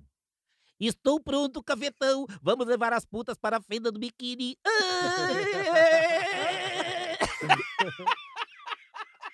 É ele que, du... é ele que dubla o Bob Esponja, mas não é o Ender que, du- que dubla? Não, o Ender, só O- quando o, eu o não Ender imita, o O Ender imita o gaúcho. O Ender fica me imitando. né? O Ender, você está sendo É. lembrado demais aqui. Inclusive, eu tô achando que essa, a de hoje, nesse episódio, foi a melhor participação do Ender A melhor, ele nunca esteve tão... Se o Ender está O Ender, você porra, supimpa. tá super hoje aqui. Tá sensacional, meu. Porra. Cada intervenção que o Wendel fez Contamos hoje com a sua ausência sempre agora. nos favoreça com a sua ausência.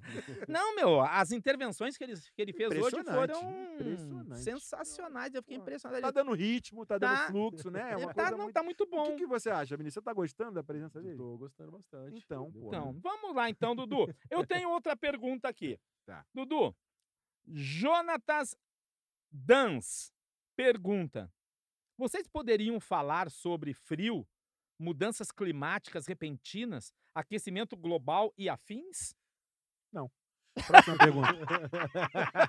Porra, Jonas, Ô, você Jonathan. realmente acha que é aqui que a gente vai te explicar alguma coisa Porra. sobre isso? Ali, assiste o podcast da Maju, Não, Pera, peraí, a, primeira coisa, a primeira coisa que vai dar merda é o seguinte. Vamos lá, só pra. Vamos, vamos, Vamos esclarecer. Vamos, vamos, vamos desenvolver um pouquinho o tema. Vamos lá. Gaúcho, Ah, 20 graus é frio? Pra mim, não. Pra mim é. Ó, já deu, já deu problema Já deu aqui, merda, porque eu sou no, no Rio, 20 graus, o cara tira sobretudo do Já armário. põe o moletão.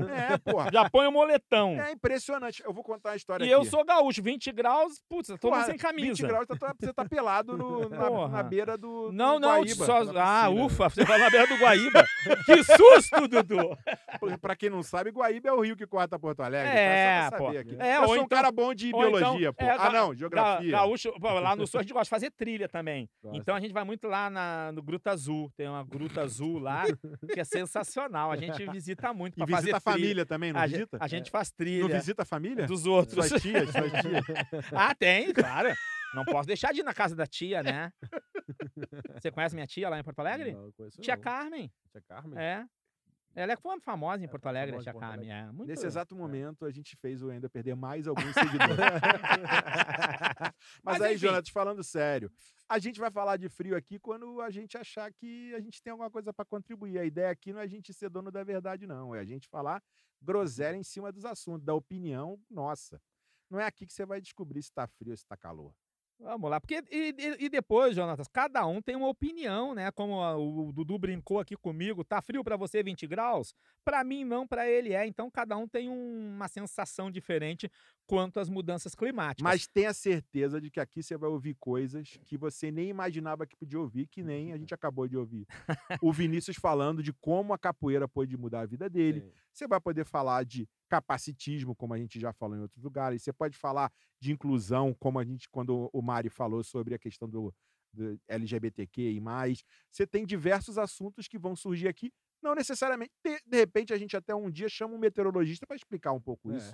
Quem sabe? Aí, é uma Aí, boa é boa ideia. Pode é. ser um caminho. Você um que é caminho. meteorologista, escuta o nosso podcast, vai lá no Instagram do Quinzão e fala: ó, quero participar e contribuir com vocês falando sobre mudanças climáticas repentinas. O que eu posso falar para você, Jonathan, não é sobre mudança climática repentina. O único comentário que eu faço é que eu posso responder sobre mudanças climáticas na serpentina do barril, entendeu? Porque, putz, meu, o que me importa é o chopp, cara.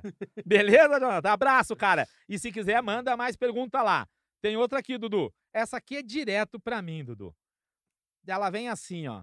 Professor Daniel Costa.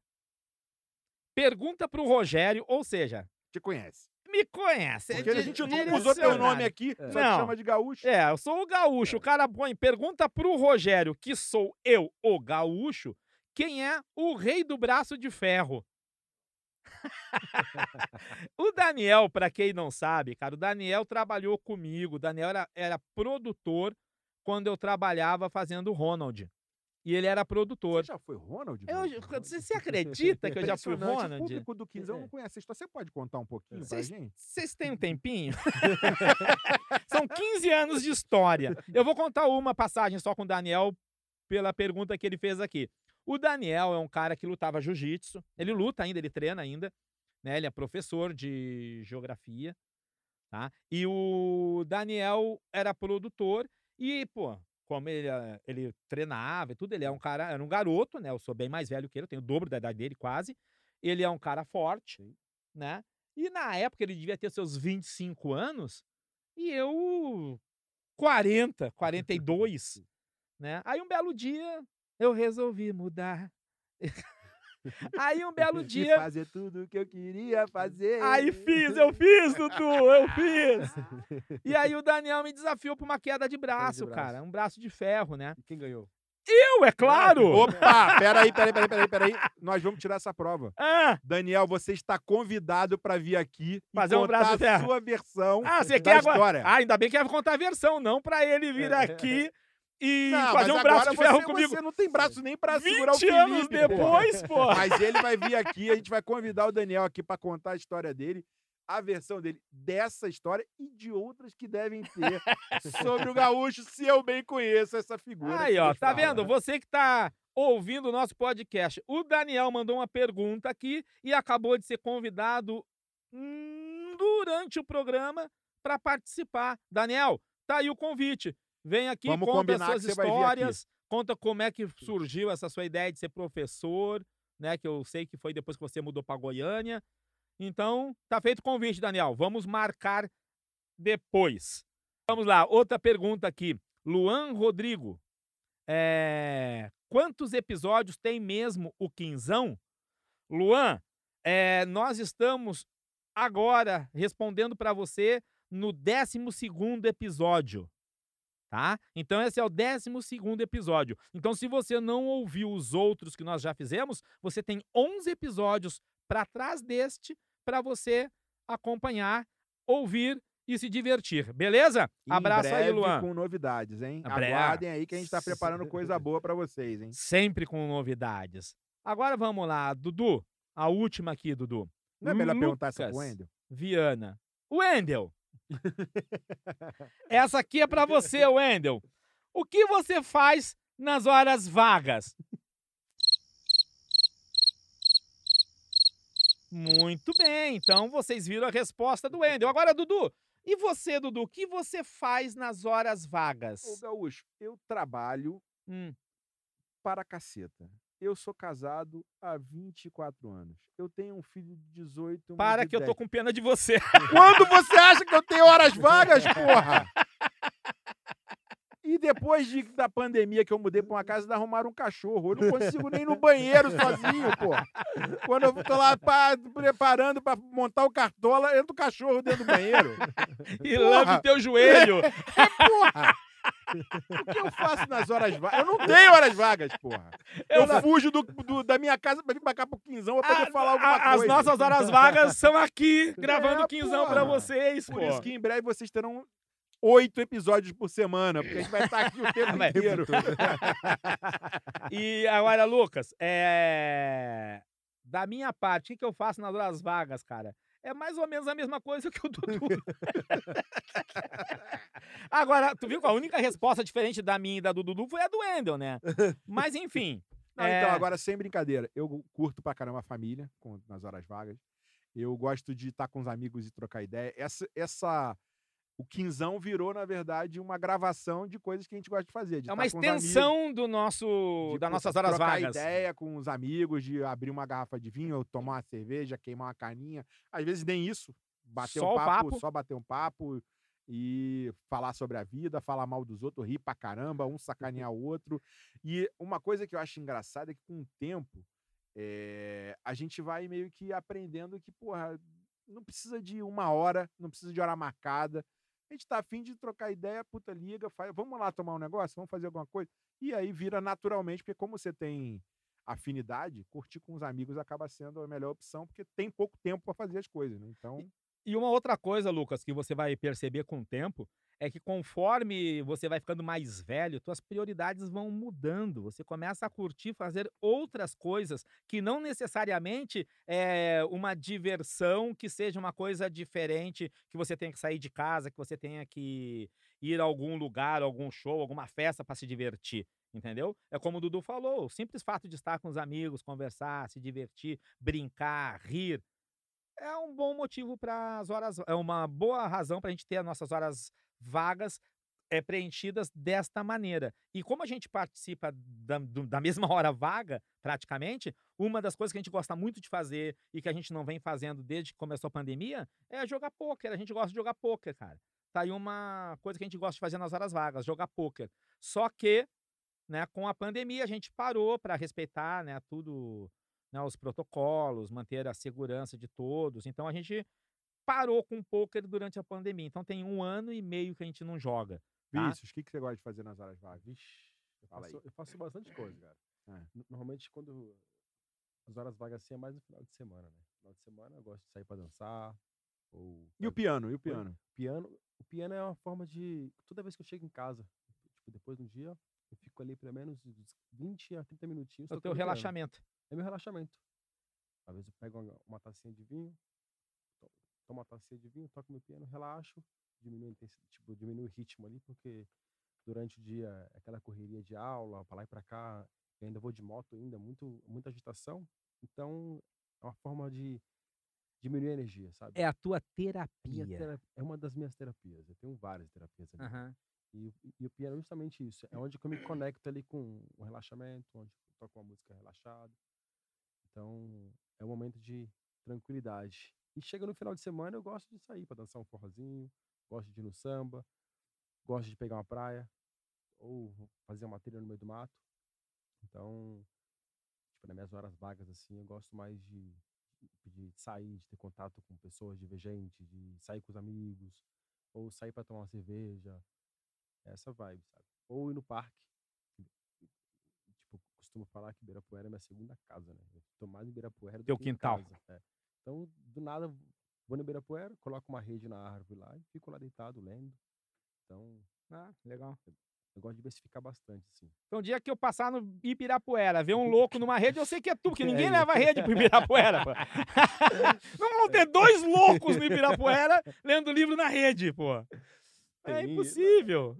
Cara, sabia que tem muita gente que faz isso? Não é só eu, não.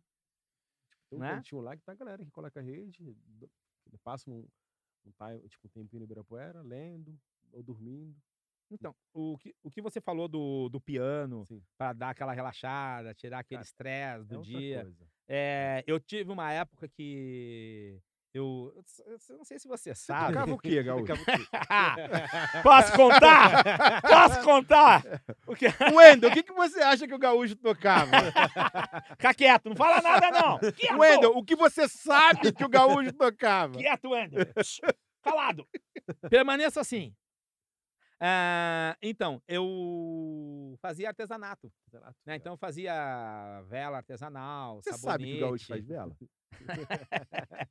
eu fazia vela artesanal, sabonete. Então, eu- teve uma época que eu morei numa casa que era uma casa grande, tinha um espaço laval que eu não usava, eu montei um ateliê.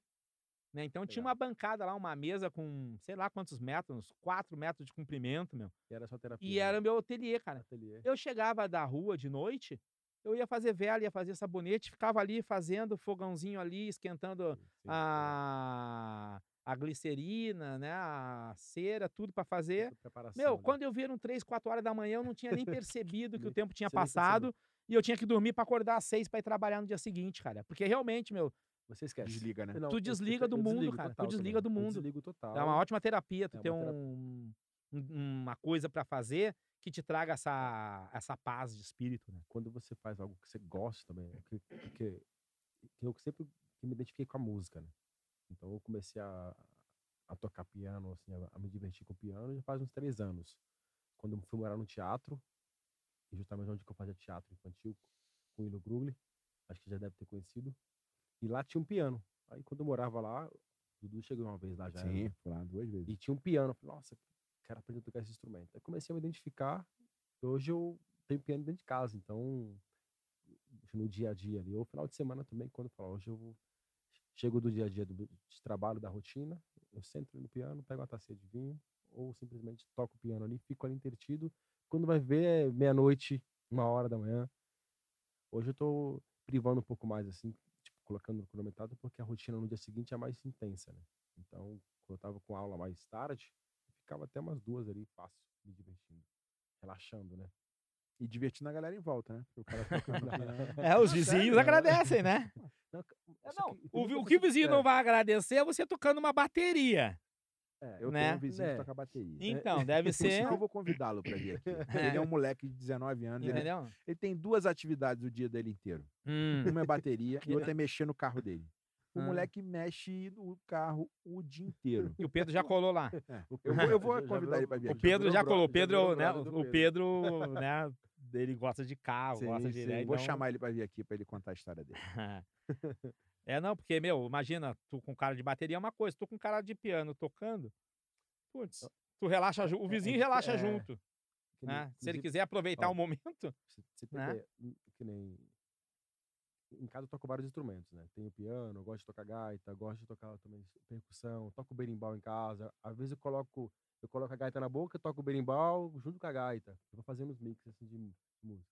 O pessoal reclama quando toca os instrumentos de percussão em geral, mas quando toca o piano, ninguém reclama. Ah, sim, porque percussão faz É, barulho, piano é, não. É. É, é que, é tipo, na Sim, é cabeça na das pessoas, cabeça, é, né? percussão não é música. É. Né? uma- piano é é. uma É, e eu acho que até a pegada é diferente, né? Porque por mais que você pode também no piano tocar uma música É. é, agitada e tal, mas é outro esquema, né? clássica, Mas é né? que, É. porra, no, no- a, bateria, a bateria ou É, a percussão, percussão. como um todo. É barulho, faz barulho, emite mais som, né? marcação, O som é mais. Então, Então, e, é, e em excesso também acaba atrapalhando. Se você Sim. ficar ali 10 minutinhos fazendo, ninguém liga. Eu Mas mo- se você ficar ali uma hora tocando percussão, o vizinho vai falar, porra, E eu, meu." mo- e eu moro num prédio que só tem japonês, velho. Eu também, cara. No meu tem Nossa, bastante Tem japonês e bastante, velho. é. Tem muito, tipo. Mas eu não sou japonês. você não é japonês, então qual é o teu grupo?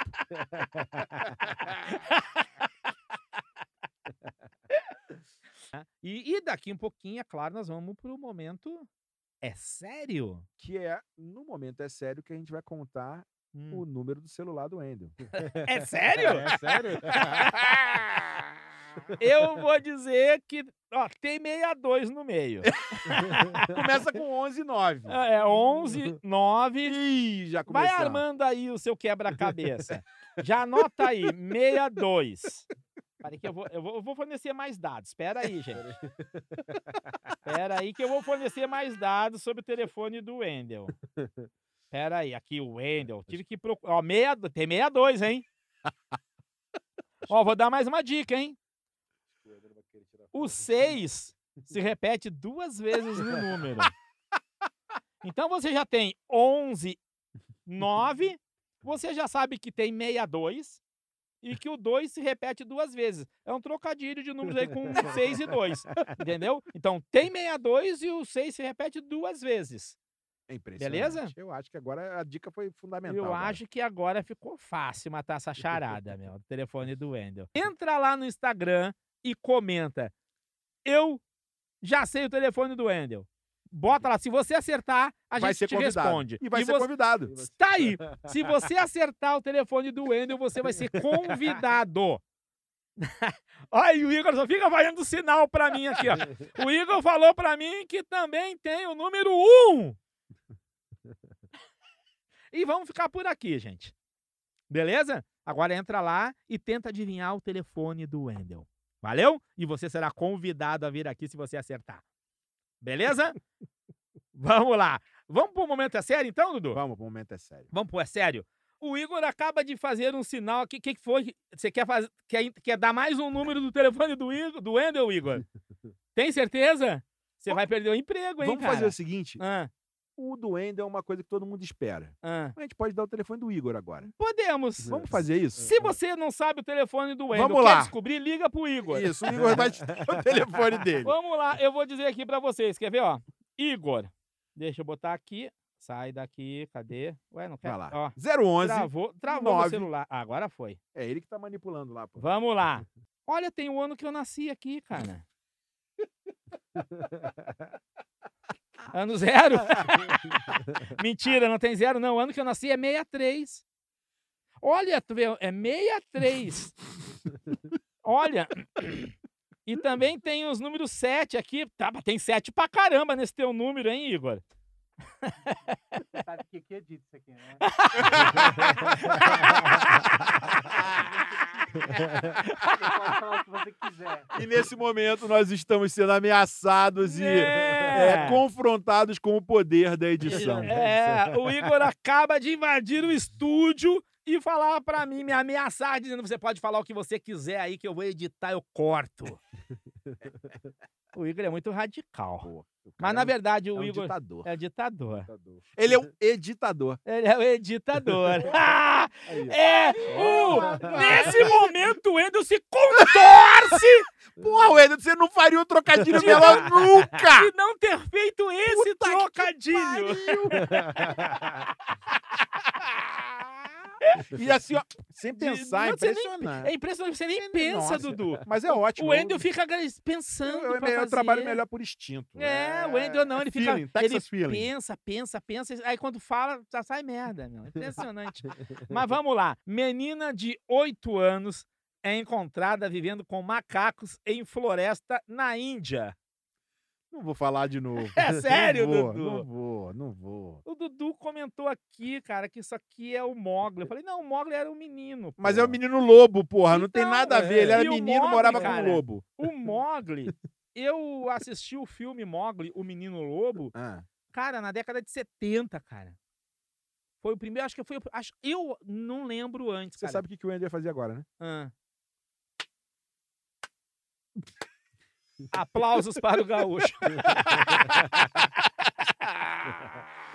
e, cara, foi o primeiro filme que eu fui ao cinema, cara. Meu tio que levou a gente. O tio meu, Filme do Mogli? é, não, o Lima. Lima é tio meu, sabia? Puta que- E aí eu fui Mas aí assistir onde o foi isso? Onde foi então, isso? é na Índia. Agora, falando sério, uma menina de 8 anos foi encontrada, cara. Ah, uma menina de 8 anos de idade encontrada em uma remota reserva florestal na cidade de. Deixa eu ler aqui. Uma Ba cidade- ah. Barraish, no norte da Índia. A- próximo à fronteira do Nepal. O Nepal você conhece, né? Nepal. Agora, deixa eu falar uma coisa pra você. Ah, Tudo que vem da Índia não dá pra duvidar. Porque, cara, Por lá é o lugar onde as pessoas fazem as coisas mais diferentes de todas. Não sei se vocês viram no há um tempo atrás, deve ter o quê? Eu Acho que foi no início do ano agora, que os médicos se, se besuntaram de fezes. Sim. Sério? Porque Eu os vi. caras estavam É. achando que o- Cê a fezes tá dos animais imunizava do cocô Covid. da vaca, né? É, então, Eles cara, você tem noção no disso? Os caras ficaram só de cueca, meia dúzia de, de médico. Magrinho, cara. que nojo! De cueca só. Não é pelo cocô, é precisar de cueca. Então, agora você imagina, não dá pra duvidar de nada, né? É. Então, Não. Aqui comenta que quando encontraram ela, aparentemente ela estava confortável entre os macacos, se movimentando como eles, usando braços e pernas, não falava, só gritava e tinha medo de humanos. Sério? E ele nunca vai saber qual é a história real dessa Né? garota. Tá ok? Ou seja, na verdade, ele deveria ter se referido aqui ao Tarzan, que foi criado pelos macacos, né? É. E não ao Mogli, Não, exatamente. né? Esse cara Gaúcho, não sabe nada. Você não quer fazer o grito do Tarzan para trazer um contexto mais sonoro e especial pro pessoal, por favor? O pessoal não sabe que eu sou imitador da Então, turma, né? porra, você é um cara que multifacetado, Então vamos lá. multivocetado e O multi grito- penetra... o- Ah, não, o- penetrado não. não. aí não, Dudu. O grito do Tarzan pra vocês. O da minha infância, eu assisti Tarzan, é interpretado por John Weiss Miller. Tá? Era um nadador, ele era campeão olímpico de natação, já que nós estamos na época da Olimpíada. Ele era campeão olímpico de natação e foi convidado para participar dos filmes de Tarzan. Beleza? E ele dispensou o dublê porque ele descobriu que ele nadava mais rápido que os jacarés. Então ele não usava, ele fazia as cenas mesmo no, no rio com jacarés, porque ele sabia que ele nadava mais rápido. De tão bom que o cara era. Vamos ao grito? Vamos.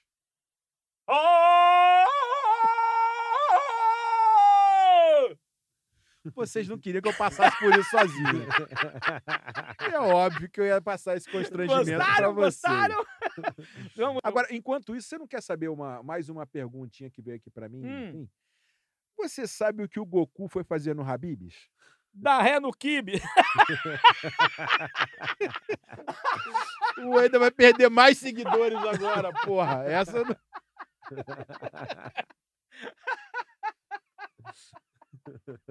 O que o Goku teria ido fazer no Habibs, Dudu? Ele foi pegar as esfirras do dragão. Mas, é, só pra entender, é, porque tu pode estar tentando fazer aí um, Um trocadalho. um trocadalho do carilho.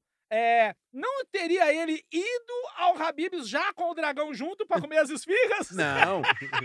O pessoal vai fazer o seguinte: vai marcar o gaúcho lá nas nossas redes sociais do Quizão e explicar Ah. pra ele o que tem nesse trocadilho relacionado ao mundo e universo Goku. Porque o gaúcho não é da idade de quem viu Goku alguma Eu vez na vida. Assisti Space Ghost. A única coisa que ele sabe que tem a ver com o Goku é que o Wendel dubla o Goku aqui no Brasil. Eu, mas, eu, eu porra, assisti a Thundercats. você sabe porra. se o Goku é louro ou moreno? Quem é Goku? Viu? então, ele foi lá pegar as esfirras do dragão. Eu assisti Thundercats. Espada Chuchuceira. Dei minha visão além do alcance. Você assistiu. Caraca, agora o Igor lembrou da tua infância agora, Igor? Sabe que você assistiu? Ah, Quinzão. assisti um quinzão mesmo, cara. Pelos poderes de Grayskull! Eu tenho a força! Vamos lá. Mais notícias, Gaúcho. Mais notícias. mais É notícias. sério. Menina de 10... Hoje é só menina, hein? Hoje é só menina. Em homenagem ao Vinícius, um simpático solteiro. À procura... Você tá à procura de um amor, Vinícius? Você Oi? tá querendo se enrolar, juntar os trapinhos? Como é que tá essa situação na tua vida aí? Vai. As meninas têm que Conta. mandar. Dá o teu Instagram aí para as meninas te Vini, É procurarem. Vini Venuto, hein? Como que escreve Vini Arroba Venuto? VINY Venuto. Então, e Ah, você é tá com- afim de buscar uma dessas meninas, Uhum. criadas por macacos, criadas por lobos, criadas por rinocerontes? Qual o- Vini é com Y. O pai tá on. O Vini é com É Y. VINY, é. Então, Vini com Y, tá? Venuto. Venuto é. Então- V-N-U-T-O. Então, arroba Vini Venuto. Esse Vini é com Y. Vamos ver se a beleza? menina da próxima notícia gera interesse no Vinícius. Não, Não? não mais. Então vamos ver. Menina de 10 anos é Ah, não, não sacrificada pode, pelo amor de Deus. em ritual para curar paralítico. Poxa. Adivinha onde, Dudu? Na Índia. Na Índia. Cara, é um lugar onde tudo acontece. Os É. caras tomam Cara, banho de é cocô. sério, cara. Os caras sacrificaram uma menina pra curar um paralítico, cara. Eita. Não que o cara não merecesse cura, mas, né, precisava sacrificar uma menina, meu. Pra curar uma outra E, pessoa. obviamente, os caras vão presos, né? Foram. Três pessoas foram presas em Karnataka, sul da Índia, acusadas de participarem do assassinato de uma criança de 10 anos em um sacrifício místico. Segundo o jornal britânico BBC, o crime foi motivado pelas instruções de um feiticeiro local, como forma de curar um homem que estava paralisado. Cara, é mole, cara. É doido demais É, isso. é, é. Sabe que o que me vem à cabeça um pouco, aí pegando um gancho, você vai ter outra notícia aí, mas a gente vai depois pode falar um pouco sobre isso. Uhum. É o Vinícius tocou um assunto da, da coisa que a, é, a capoeira enfrenta de preconceito por ser de origem africana, e eu acho que isso também tem muito a ver com as religiões de, de matriz africa- africana. E eu acho que a gente podia falar um pouco da coisa do que o Paulinho tem feito, o jogador da seleção olímpica, de, porra, trazer a coisa da Ah, cultura o jogador da, da seleção. do candomblé, É, de, Que era porra, do sim. Vasco, né? é, comemorou Sim. fazendo a flecha de Oxóssi, e, porra, Uhum. aqui Que também... Causou polêmica a frase dele, É, né? Mas, porra, bicho, Mas, tipo, todo mundo tem é, opinião de tudo e, pô, por que que faz sentido o Neymar receber a medalha de ouro no Rio com 100% de Jesus e tá tudo Né. bem? E se o cara quer É, cultuar outro Fala Deus, Exu, não tá pode. errado. Então, É, então... Mas enfim, não Mas vamos lá. necessidade. agora, esse tipo de maluquice, que aí eu acho que é assim, eu sou um cara super aberto para a questão religiosa, eu acho que cada um tem direito a, a cultuar o Deus que quiser, no É lógico. formato que quiser. Agora, você não pode matar uma vida por outra vida, porque como é que Exato. você define qual é a melhor entre elas? Exato. É. Qual Não é o, dá, qual é não- o entendeu? Não parâmetro que eles tiveram não para nenhum. determinar O qual a, E mesmo porque o outro não perdeu a vida.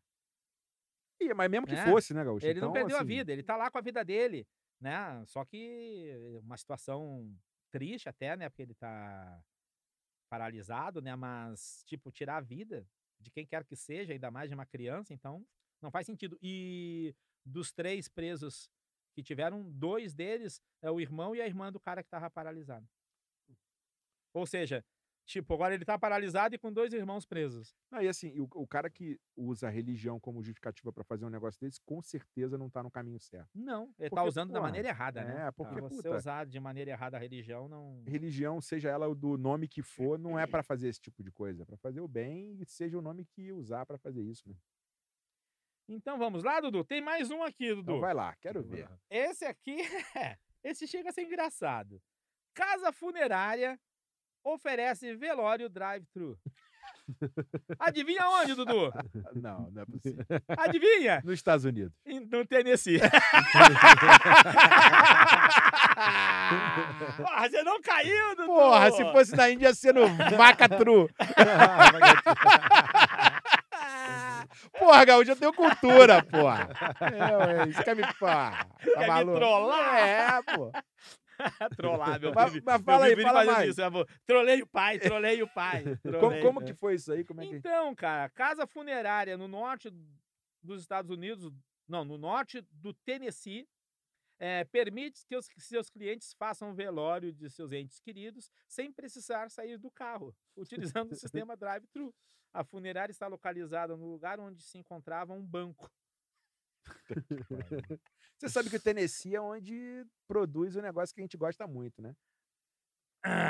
Jack Ah, Daniels. Jack- Jack and Coke. Exatamente. A bebida do pôquer. Queremos você aqui, Jack Ah, Daniels. Porra, atenção, Jack seria- Daniels. Imagina. Pensou? Jack Mas- Daniels, preste atenção. É, somos consumidores. Porra, puro. On the rocks. Jack and Coke. é, Passion Fruit Jack. é, Jack Lemonade. Nossa. Lichtenburg Lemonade. Porra, a gente aqui tem todos Jack os Daniels. desenhos e modelos Cola possíveis. Cola com a, ge- cola com a gente. Sabe Cola com a os gente. sabores, né? Em breve nós teremos imagens, nós vamos. Jack Honey. Jack, Jack Honey, Apple. Nossa. Jack Cinnamon. Nós Puta que- vamos ter imagem. Imaginem vocês, nós gravando nosso podcast com aquela garrafa de Jack. Gaúcho, pensa. E aquela os que nossos- tem mel, Dudu. E aquela com mel, Dudu. Aquela É com Jack mel. Honey, Jack aí, Honey. aí. Pensa as nossas piadas e trocadilhos turbinados por Jack, Por Jack Daniels. Daniels. Meu É, Deus impo- do é o céu. céu é o limite, Braguinha. Porra. É, Nem o Jeff Bezos ia fazer É, tão mal, vai chegar tão alto. Cara, aí, é- aí vocês iam ver o que é bom pra tosse. Jack Daniels Honey é bom pra tosse, porque é docinho, É dá uma docinho. na tem- garganta. Mas prosseguindo, a funerária estava localizada no lugar onde se encontrava um banco, onde já havia uma estrutura para realizar esse tipo de serviço. Os familiares e amigos que quiserem prestar as últimas homenagens a alguém só precisam se dirigir à janela de visitação, deixar sua assinatura em um iPad. Atenção, Apple. Se vocês quiserem, nós poderemos em breve com as imagens, nossos Apples, nossos laptops, todos ali, né? Com a marquinha da maçã. mostrando vocês. Agora, Gaúcho, Já pensou? Eu aqui- lendo, eu lendo aqui, o momento é sério. No iPad da Apple. Impressionante. Pô, ia ser sensacional, cara. Agora, eu fiquei, eu fiquei muito focado numa coisa assim. É uma coisa que, assim, se o cara que, que tá lá, o velório da pessoa, você não tem muita proximidade, você fala assim, porra, vou lá dar uma passadinha no velório do gaúcho. Naturalmente vai dar pra fazer isso agora. É, Drive-thru. É, porra, É. rapidinho. Onde você vai, vou dar uma tá. passadinha ali no velório do gaúcho. E já pode passar no Mac E, antes. e não tá longe. McDonald's. E não tá longe. McDonald's, querendo É você lado. aqui, passa o drive-thru do Mac, compra um Big Não, Mac e vai comendo Mac no drive-thru. Porque se tem banco, deve ter um Mac próximo. Então, porra, Pô, impressionante. e o velório do gaúcho não tá longe de acontecer, né? Ah, então este foi o nosso momento é sério de hoje. É a... Gaúcho, pera aí, rapidinho, só pra gente, antes de você continuar. Confirma aí, por favor, no Zé Delivery se já entregou a cerveja lá no, no apartamento do Wendel, por favor. Deixa eu ver aqui. Porque Zé Delivery, queremos você aqui, hein, Zé Ah, Delivery. atenção, Zé Aí. Delivery. A hora que quiser, só enviar. Porra, imagina, Tá? cara. A cerveja já está a caminho, lá Já? pro endereço que eu. é, Exatamente, o endereço é esse, rua. Não, você não vai falar. Não, Tá bom. não vou falar. Mas o número do prédio tem dois zeros. Fica a dica! Fica a dica! então nós estamos chegando ao fim de mais um quinzão. E para finalizar, nós temos um novo quadro aqui, que foi uma ideia do nosso produtor Igor, que é a saideira. Vamos para a saideira, que são aqueles 10 últimos minutos, onde nós vamos turbinar tudo aquilo que a gente esqueceu de falar durante o programa, ou retomar algum assunto que a gente vinha falando, e finalizar com louvor. Mais um episódio do Quinzão. Dudu, pra cima do Vinícius. Ô, Vinícius, eu tenho algumas pra gente falar, que eu acho que essa saideira vai ser um pouco maior. Vamos lá. A primeira que eu queria ouvir de você é o seguinte. Você falou aí que eh, quando você estava na capoeira, você acompanhava teu mestre na fórmula lá pra, e você estava num, num ambiente completamente diferente, social completamente diferente do, do que você vivia no momento. Mas eu acho que a vida do personal trainer também é um pouco essa, né?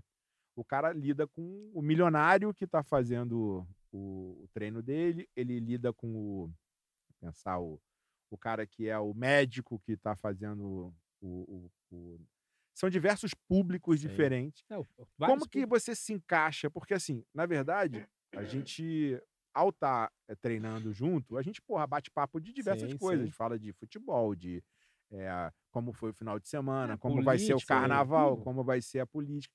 Como é que você também é um ouvinte desse pessoal? Você também é um terapeuta desse pessoal?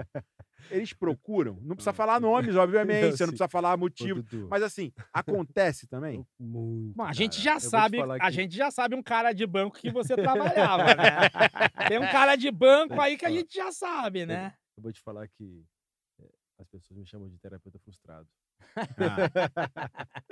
É, foi- eu ganhei esse apelido recentemente, né? Tá. Que através da minha aula, tipo, então tenha começa a conversar sobre ah, aquele problema familiar, problema de trabalho, isso aquilo. E, sei lá, de alguma forma que a gente acaba buscando um pouco de saber como lidar com o comportamento humano, né? Como Claro. a gente trabalha com pessoas, a gente sabe lidar com o comportamento humano, então a gente busca recursos, né? Então, de alguma forma, dentro do meu trabalho, tipo, lido com qualquer tipo de público, sendo classe altíssima, assim, social e a classe baixa.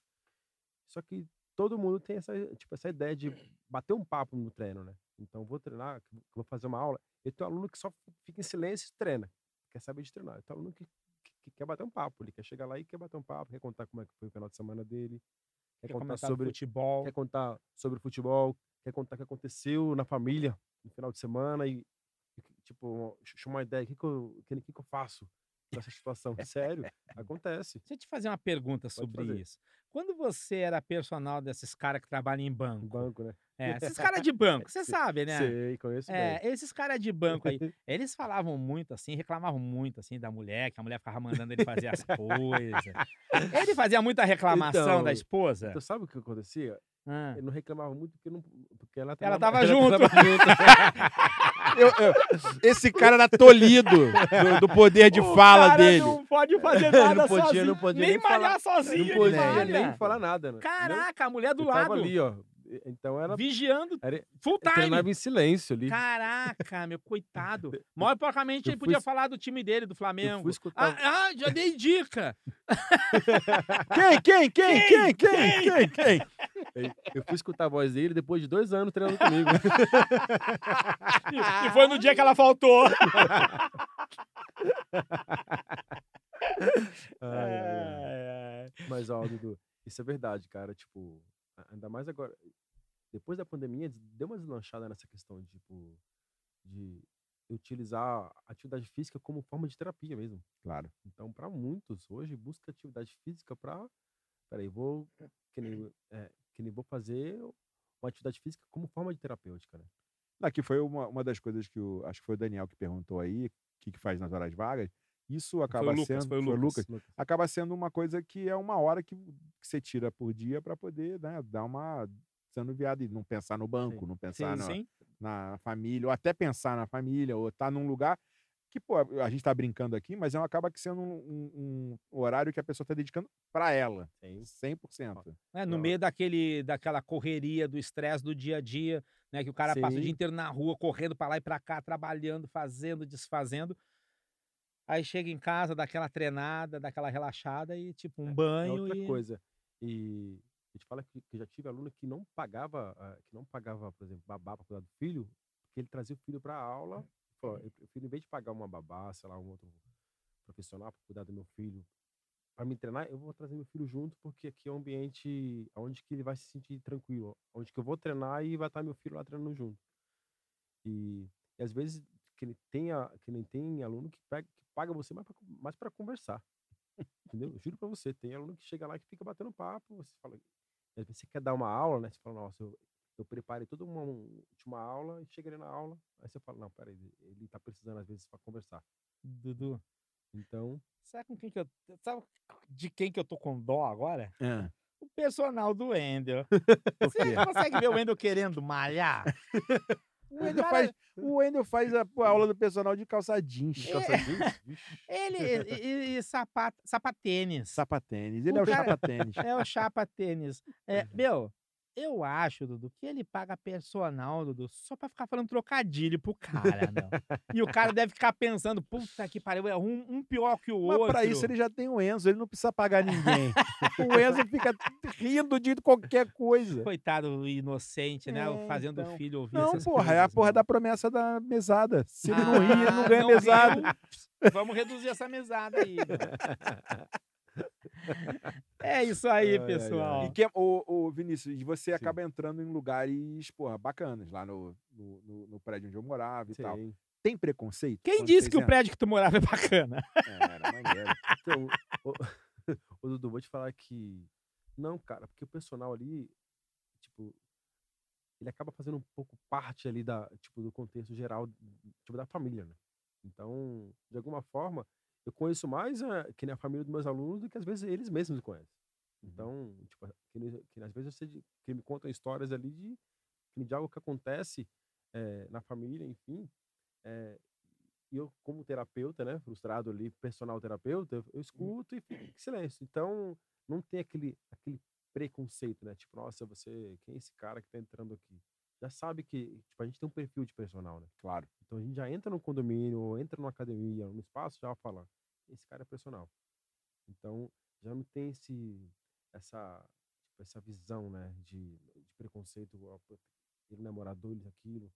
Já, tipo, que a gente É porque acaba criando um vínculo, vínculo né? total, Mesmo né? com o pessoal, Um- com os funcionários do condomínio, né? Que vêm ali. Nesse, nesse condomínio, esse condomínio que eu, tô- que eu trabalho, desde 2013 que eu trabalho lá com vocês. Então Hum. eu já tô lá há muito tempo, todo, todo mundo me conhece. Então já sabe Tem que um eu tô monte lá. de aluno já. Já tem um monte de aluno nesse condomínio, então todo mundo sabe. Eu falo, ó, é o Vinícius. Já falou, Vinícius, beleza? Eu ando lá, o, cara, que nem a criançada me cumprimenta. Então, já acaba se tornando parte daquele ambiente, né? Então, de alguma forma, aí depende, né? Tem condomínio também que é muito que, que, que você não que não tem a vida, porque aquele condomínio que você morava é diferente de outros condomínios. Tem condomínio que as pessoas não conversam, não sabe quem, quem tá ali. Quem... Por isso que eu saí de lá, pô. Eu entendeu? conversava muito. ali era Não aguentava aquele condomínio. povo. é, pô. Ali era um espaço ali onde que era uma comunidade, né? Tipo, tem uma comunidade. Tem condomínio que eu dou aula que você passa assim na frente e ninguém te vê. Você passa, tipo, ah, nem sabe se eu sou morador, você não. Ah, não, era sabe. legal. Lá onde o Dudu morava era, Era era legal, legal. assim. É, dava pra ver, porque das vezes que eu fui lá também, tipo, tinha vários moradores ali que frequentavam ali, estavam sempre batendo papo, jogava, tinha um que jogava com a gente, tinha as amigas da, da Flávia, Sim. tinha a vizinha lá que fazia aqueles docinhos brigadeiro. deliciosos. É. Entendeu? Putz, então o pessoal se conhecia Se ali, conhecer. né? Só que tem condomínio dou aula que chega lá e ninguém se conhece. E aí, então? Você para, você olha, ninguém olha um na cara do outro. Então, imagina o personal, nem vai saber se eu sou personal ou se eu não sou. Às vezes me confunde com o morador e abaixa a cabeça e passa do lado e fala, não quero ver, não quero ver quem é. Pra não querer nem trocar ideia. Não sei, não quero puxar assunto, não sei se é personal, se é morador, enfim. Ô, Vinícius, e agora, pra indo pro final da saideira, Sim. quais os planos? Você tem 34, 34. você eh, já tem uma carreira já estabilizada. Já falou pra que veio, com Já- que sonhas. É. Agora, vai? onde vais? Então, Qual, qual o próximo? Quais as novas agruras e aventuras de tô- Vinícius Venuto? tem vários aí agora. Eu- Ah. Eu tô com uns propósitos de vida aí de autoconhecimento, né? Já- o Dudu já vem acompanhando um tempo já, isso, aquilo. E, e agora tem umas viagens marcadas justamente para autoconhecimento que eu vou fazer. Já sei, vai pra Índia. Vou, eu tô querendo, justamente. É minha, pro- Cuidado, hein? é a Índia é minha- perigoso. é minha próxima viagem. Agora no final, Na Índia é a- perigoso. agora no final do ano eu vou ficar, eu vou fazer uma trilha de 15 dias na Patagônia. Eu vou colocar a mochila nas costas, vou ficar sozinho, vou sozinho, vou ficar 15 dias andando, fazendo um circuito na Patagônia, acampando. E é uma viagem de conexão, né? Tipo, conexão total comigo ali, com o meu superior, Natureza. com a natureza. Eu vou estar num ambiente onde que a natureza vai me proporcionar ter contato melhor comigo, né? Eu vou E- contar pra vocês como viver num lugar inóspito. sem água, sem roupa, sem nada para me cobrir. Tendo que buscar alimento de tubérculos, buscar água eh, acumulada do sereno no tempo nas folhas das árvores. Você quem é? Quem eu sou? Bear Grylls. Eu sou o Bear Grylls. É igualzinho, é impressionante. Ah, o Wendel, você tá fudido, velho. Wendel, você está despedido. Ai, ai. Mas e, e filhos? Esposa? Então, é, marido? Porra, você vai ficar sozinho o resto da vida? Ou vai ser Ou, você- ou- ou é isso que você quer? Ó, Não, Também não, pode só, ser. Deixa eu só, vou dar uma parte aqui e você continua. fechou. É, por exemplo, eu fui solteiro até os 44. Sim. Não posso falar nada, né? Mas, tipo, é... depois de uma certa idade, eu falei, cara, se rolar, rolou. Entendeu? Sim. Rolou. Sim. Né? Casei aos 44. 44. Eu costumo falar que eu casei aos 44 do Com segundo uma menina tempo. de 18. Aos 44 do segundo tempo. Né? Aos 44 do segundo tempo. Se eu Sim. passasse dos 45, eu não casava mais. Não Acabava casava o jogo já pra era. mim, entendeu? Né? E acabei casando. Não tinha 18, não, mas quando eu conheci tinha 22. Que nem Né? Eu tô com 34 agora, vou fazer 35 agora esse mês que vem agora, esse mês agora, né? E a questão é, eu nem penso nisso ainda. Tô pensando em eu É, se eu- aparecer, é, se aparecer coisa, maravilha, se, é, se aparecer bem, se tiver uma conexão, tá aberto se negócios. estiver dentro dos princípios ali que eu venho buscando na minha vida, do Sim. meu estilo de vida, apoiar meus propósitos, meu estilo de vida, puta, bacana. Se vier uma, sei lá, uma esposa, o Dudu falou marido aí, né? Marido não. Se vier uma esposa aí com base nos meus princípios no- e vem com, a- tipo, com a mesma ideologia de vida que eu venho buscando, maravilha. Perfeito. Eu, eu, eu sempre quis ter filho, né? Uhum. Trabalhei muito com criança e sempre quis ter filho. E, e você vai criando uma maturidade ali, você vai falando, será que eu, às vezes, será que um filho vai atrapalhar o meu estilo de vida? Será que isso, aquilo? Então, tô deixando, tô vivendo o momento presente, sabe? Eu não tô pensando muito no futuro, não. E, e pretendentes podem acessar suas redes sociais. Pode, Fala aí suas tá, redes é. sociais, então. Então, Antes de finalizar, vamos lá. Se você está querendo entrar em forma, está querendo praticar algum tipo de esporte, uma luta, nós estamos aqui com o personal trainer Vinícius Venuto, tá? Então fala de novo aí tua rede social Não, para eu- que a galera possa te encontrar caso queira. Lá no- fazer alguma lá no- atividade. Lá no Instagram, lá, eh, tem mais acesso ao Instagram, né? Instagram tá arroba Vinivenuto, né? Que V-I-N-Y, V-E-N-U-T-O.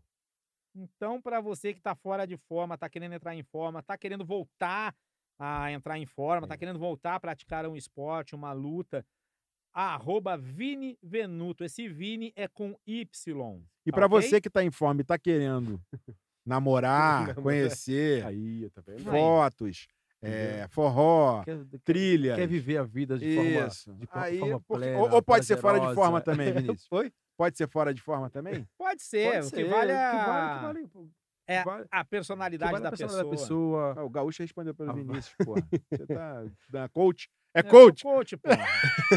eu sou coach. Pra quem não sabe, eu sou Rogério Wagner, ator, palestrante, coach, técnico de segurança do trabalho, entre outras coisas que eu vou parar por aqui, que nós estamos no encerramento, não vai dar tempo de falar tudo. E se você quiser também, tá lá. Rogério Wagner 50 no Instagram. Beleza? E o teu, Dudu? O meu é Edu e Werner. E lá vocês Edu não vão achar e muita coisa. Eu Família. geralmente é família e Flamengo. E eu Flamengo, sempre né? posto Família, sobre as duas coisas. Família. E agora eu tenho postado umas coisas da Anda Olimpíada também que eu achei dia. foda. A menina lá, eu não sei o nome, desculpa, que Raíssa. dançou o baile de favela. Raíssa. Ah! Genial! É, você viu? Sensacional. E o Genial. pior não foi ela dançar o baile de favela. Foi passar na Globo. Porra. Genial. Imagina, porra, funk, cara, cultura, isso aí. É. Então, E, e- e o que tem por trás da música, né? então, porra. É genial, É. genial. a Mas, gente tem que enfim. se orgulhar do que a gente é. Sim. Agradecer aqui o Vinícius que veio aqui, deu uma aula pra É. gente de como fazer a vida acontecer do jeito que tem que ser e Sim. pô, aproveitar as oportunidades que a vida tem. é, não desistir, correr atrás. Sim, é, o meu depoimento aqui como um ex-aluno, mas com um cara que viu o crescimento, Sim. viu o cara que, porra, instiga as pessoas a ser melhor, que ajuda os alunos, que ajuda quem está em volta dele. Acho que ele, ele foi muito humilde, porque eu sei de algumas histórias de como ele se doa lá para a ONG, que ele, porra, devolve para a ONG Ah, o então que só um ele recebeu lá. A ONG não tem um contato Tem, também? tem É, sim. então fala também Fala da aí. ONG e justamente está precisando de voluntários lá. Então, Então, manda fala aí, pô. Onde é que a pessoa, o, pes- o pessoal que quiser ajudar, participar da ONG, aonde eles podem entrar para buscar informações? Essa ONG, ela tem o Instagram também, que é Hum. arroba núcleo bolha de sabão. Núcleo Bolha, Bolha de de Sabão. Isso.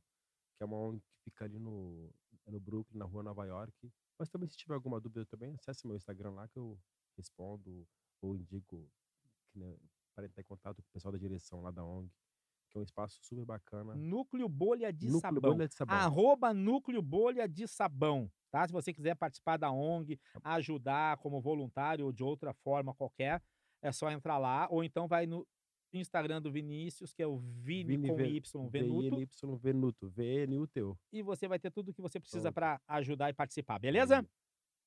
Show demais. Então é isso aí, pessoal. Estamos encerrando mais um quinzão. Obrigado, Vinícius, pela Valeu, presença, pela obrigado, Rogério. participação. Dudu, aquele abraço. Eu acho que esse foi o melhor, hein? Eu acho, não senti Mas- falta de Então, ninguém. Ô, ô, ô, Você Igor, sentiu- você Igor, concorda com a gente que foi o melhor? falta? Nesse momento, o Igor faz vários sinais de positivo. Impressionante a plateia aqui na Igor suíte feliz da ok pra vida. gente. Impressionante. Olha, técnicos da Unidub aqui falando sinais com a cabeça que sim. Você tá sentindo que falta alguma coisa aqui na sala? Nada, pra mim Então, hoje porra. o ambiente tava limpo, É, tranquilo. Trocadilhos bem feitos. trocadilhos bons, Perguntas inteligentes. perguntas Músicas bem cantadas. bem cantadas, imitações. Cara. Pô, o time da Unidub mais solto. Porra. Eu achei isso aqui E o perfeito. Vinícius, o Igor aqui sorrindo, cara. Então, Nunca vi o caralho. Igor sorrindo. Impressionante. Tá aqui sorrindo, se divertindo. É impressionante mesmo, cara. Tô abismado. Eu acho que do Aravante faremos mais nesse Nesse formato. formato, nesse formato, eu né? né? Ganhou um novo, ganhou um novo corpo, né? Aí, tá vendo? Então é isso aí, galera. Todo mundo gostou, todo mundo aprovou. Sem o Wendel Bezerra, fica a hashtag. Fora o Wendel Bezerra. Até a próxima, galera. Quinzão! Tchau, Quinzão! pessoal. Tchau. Quinzão! Quinzão! Não, porra, você vai Quinzão! Tá.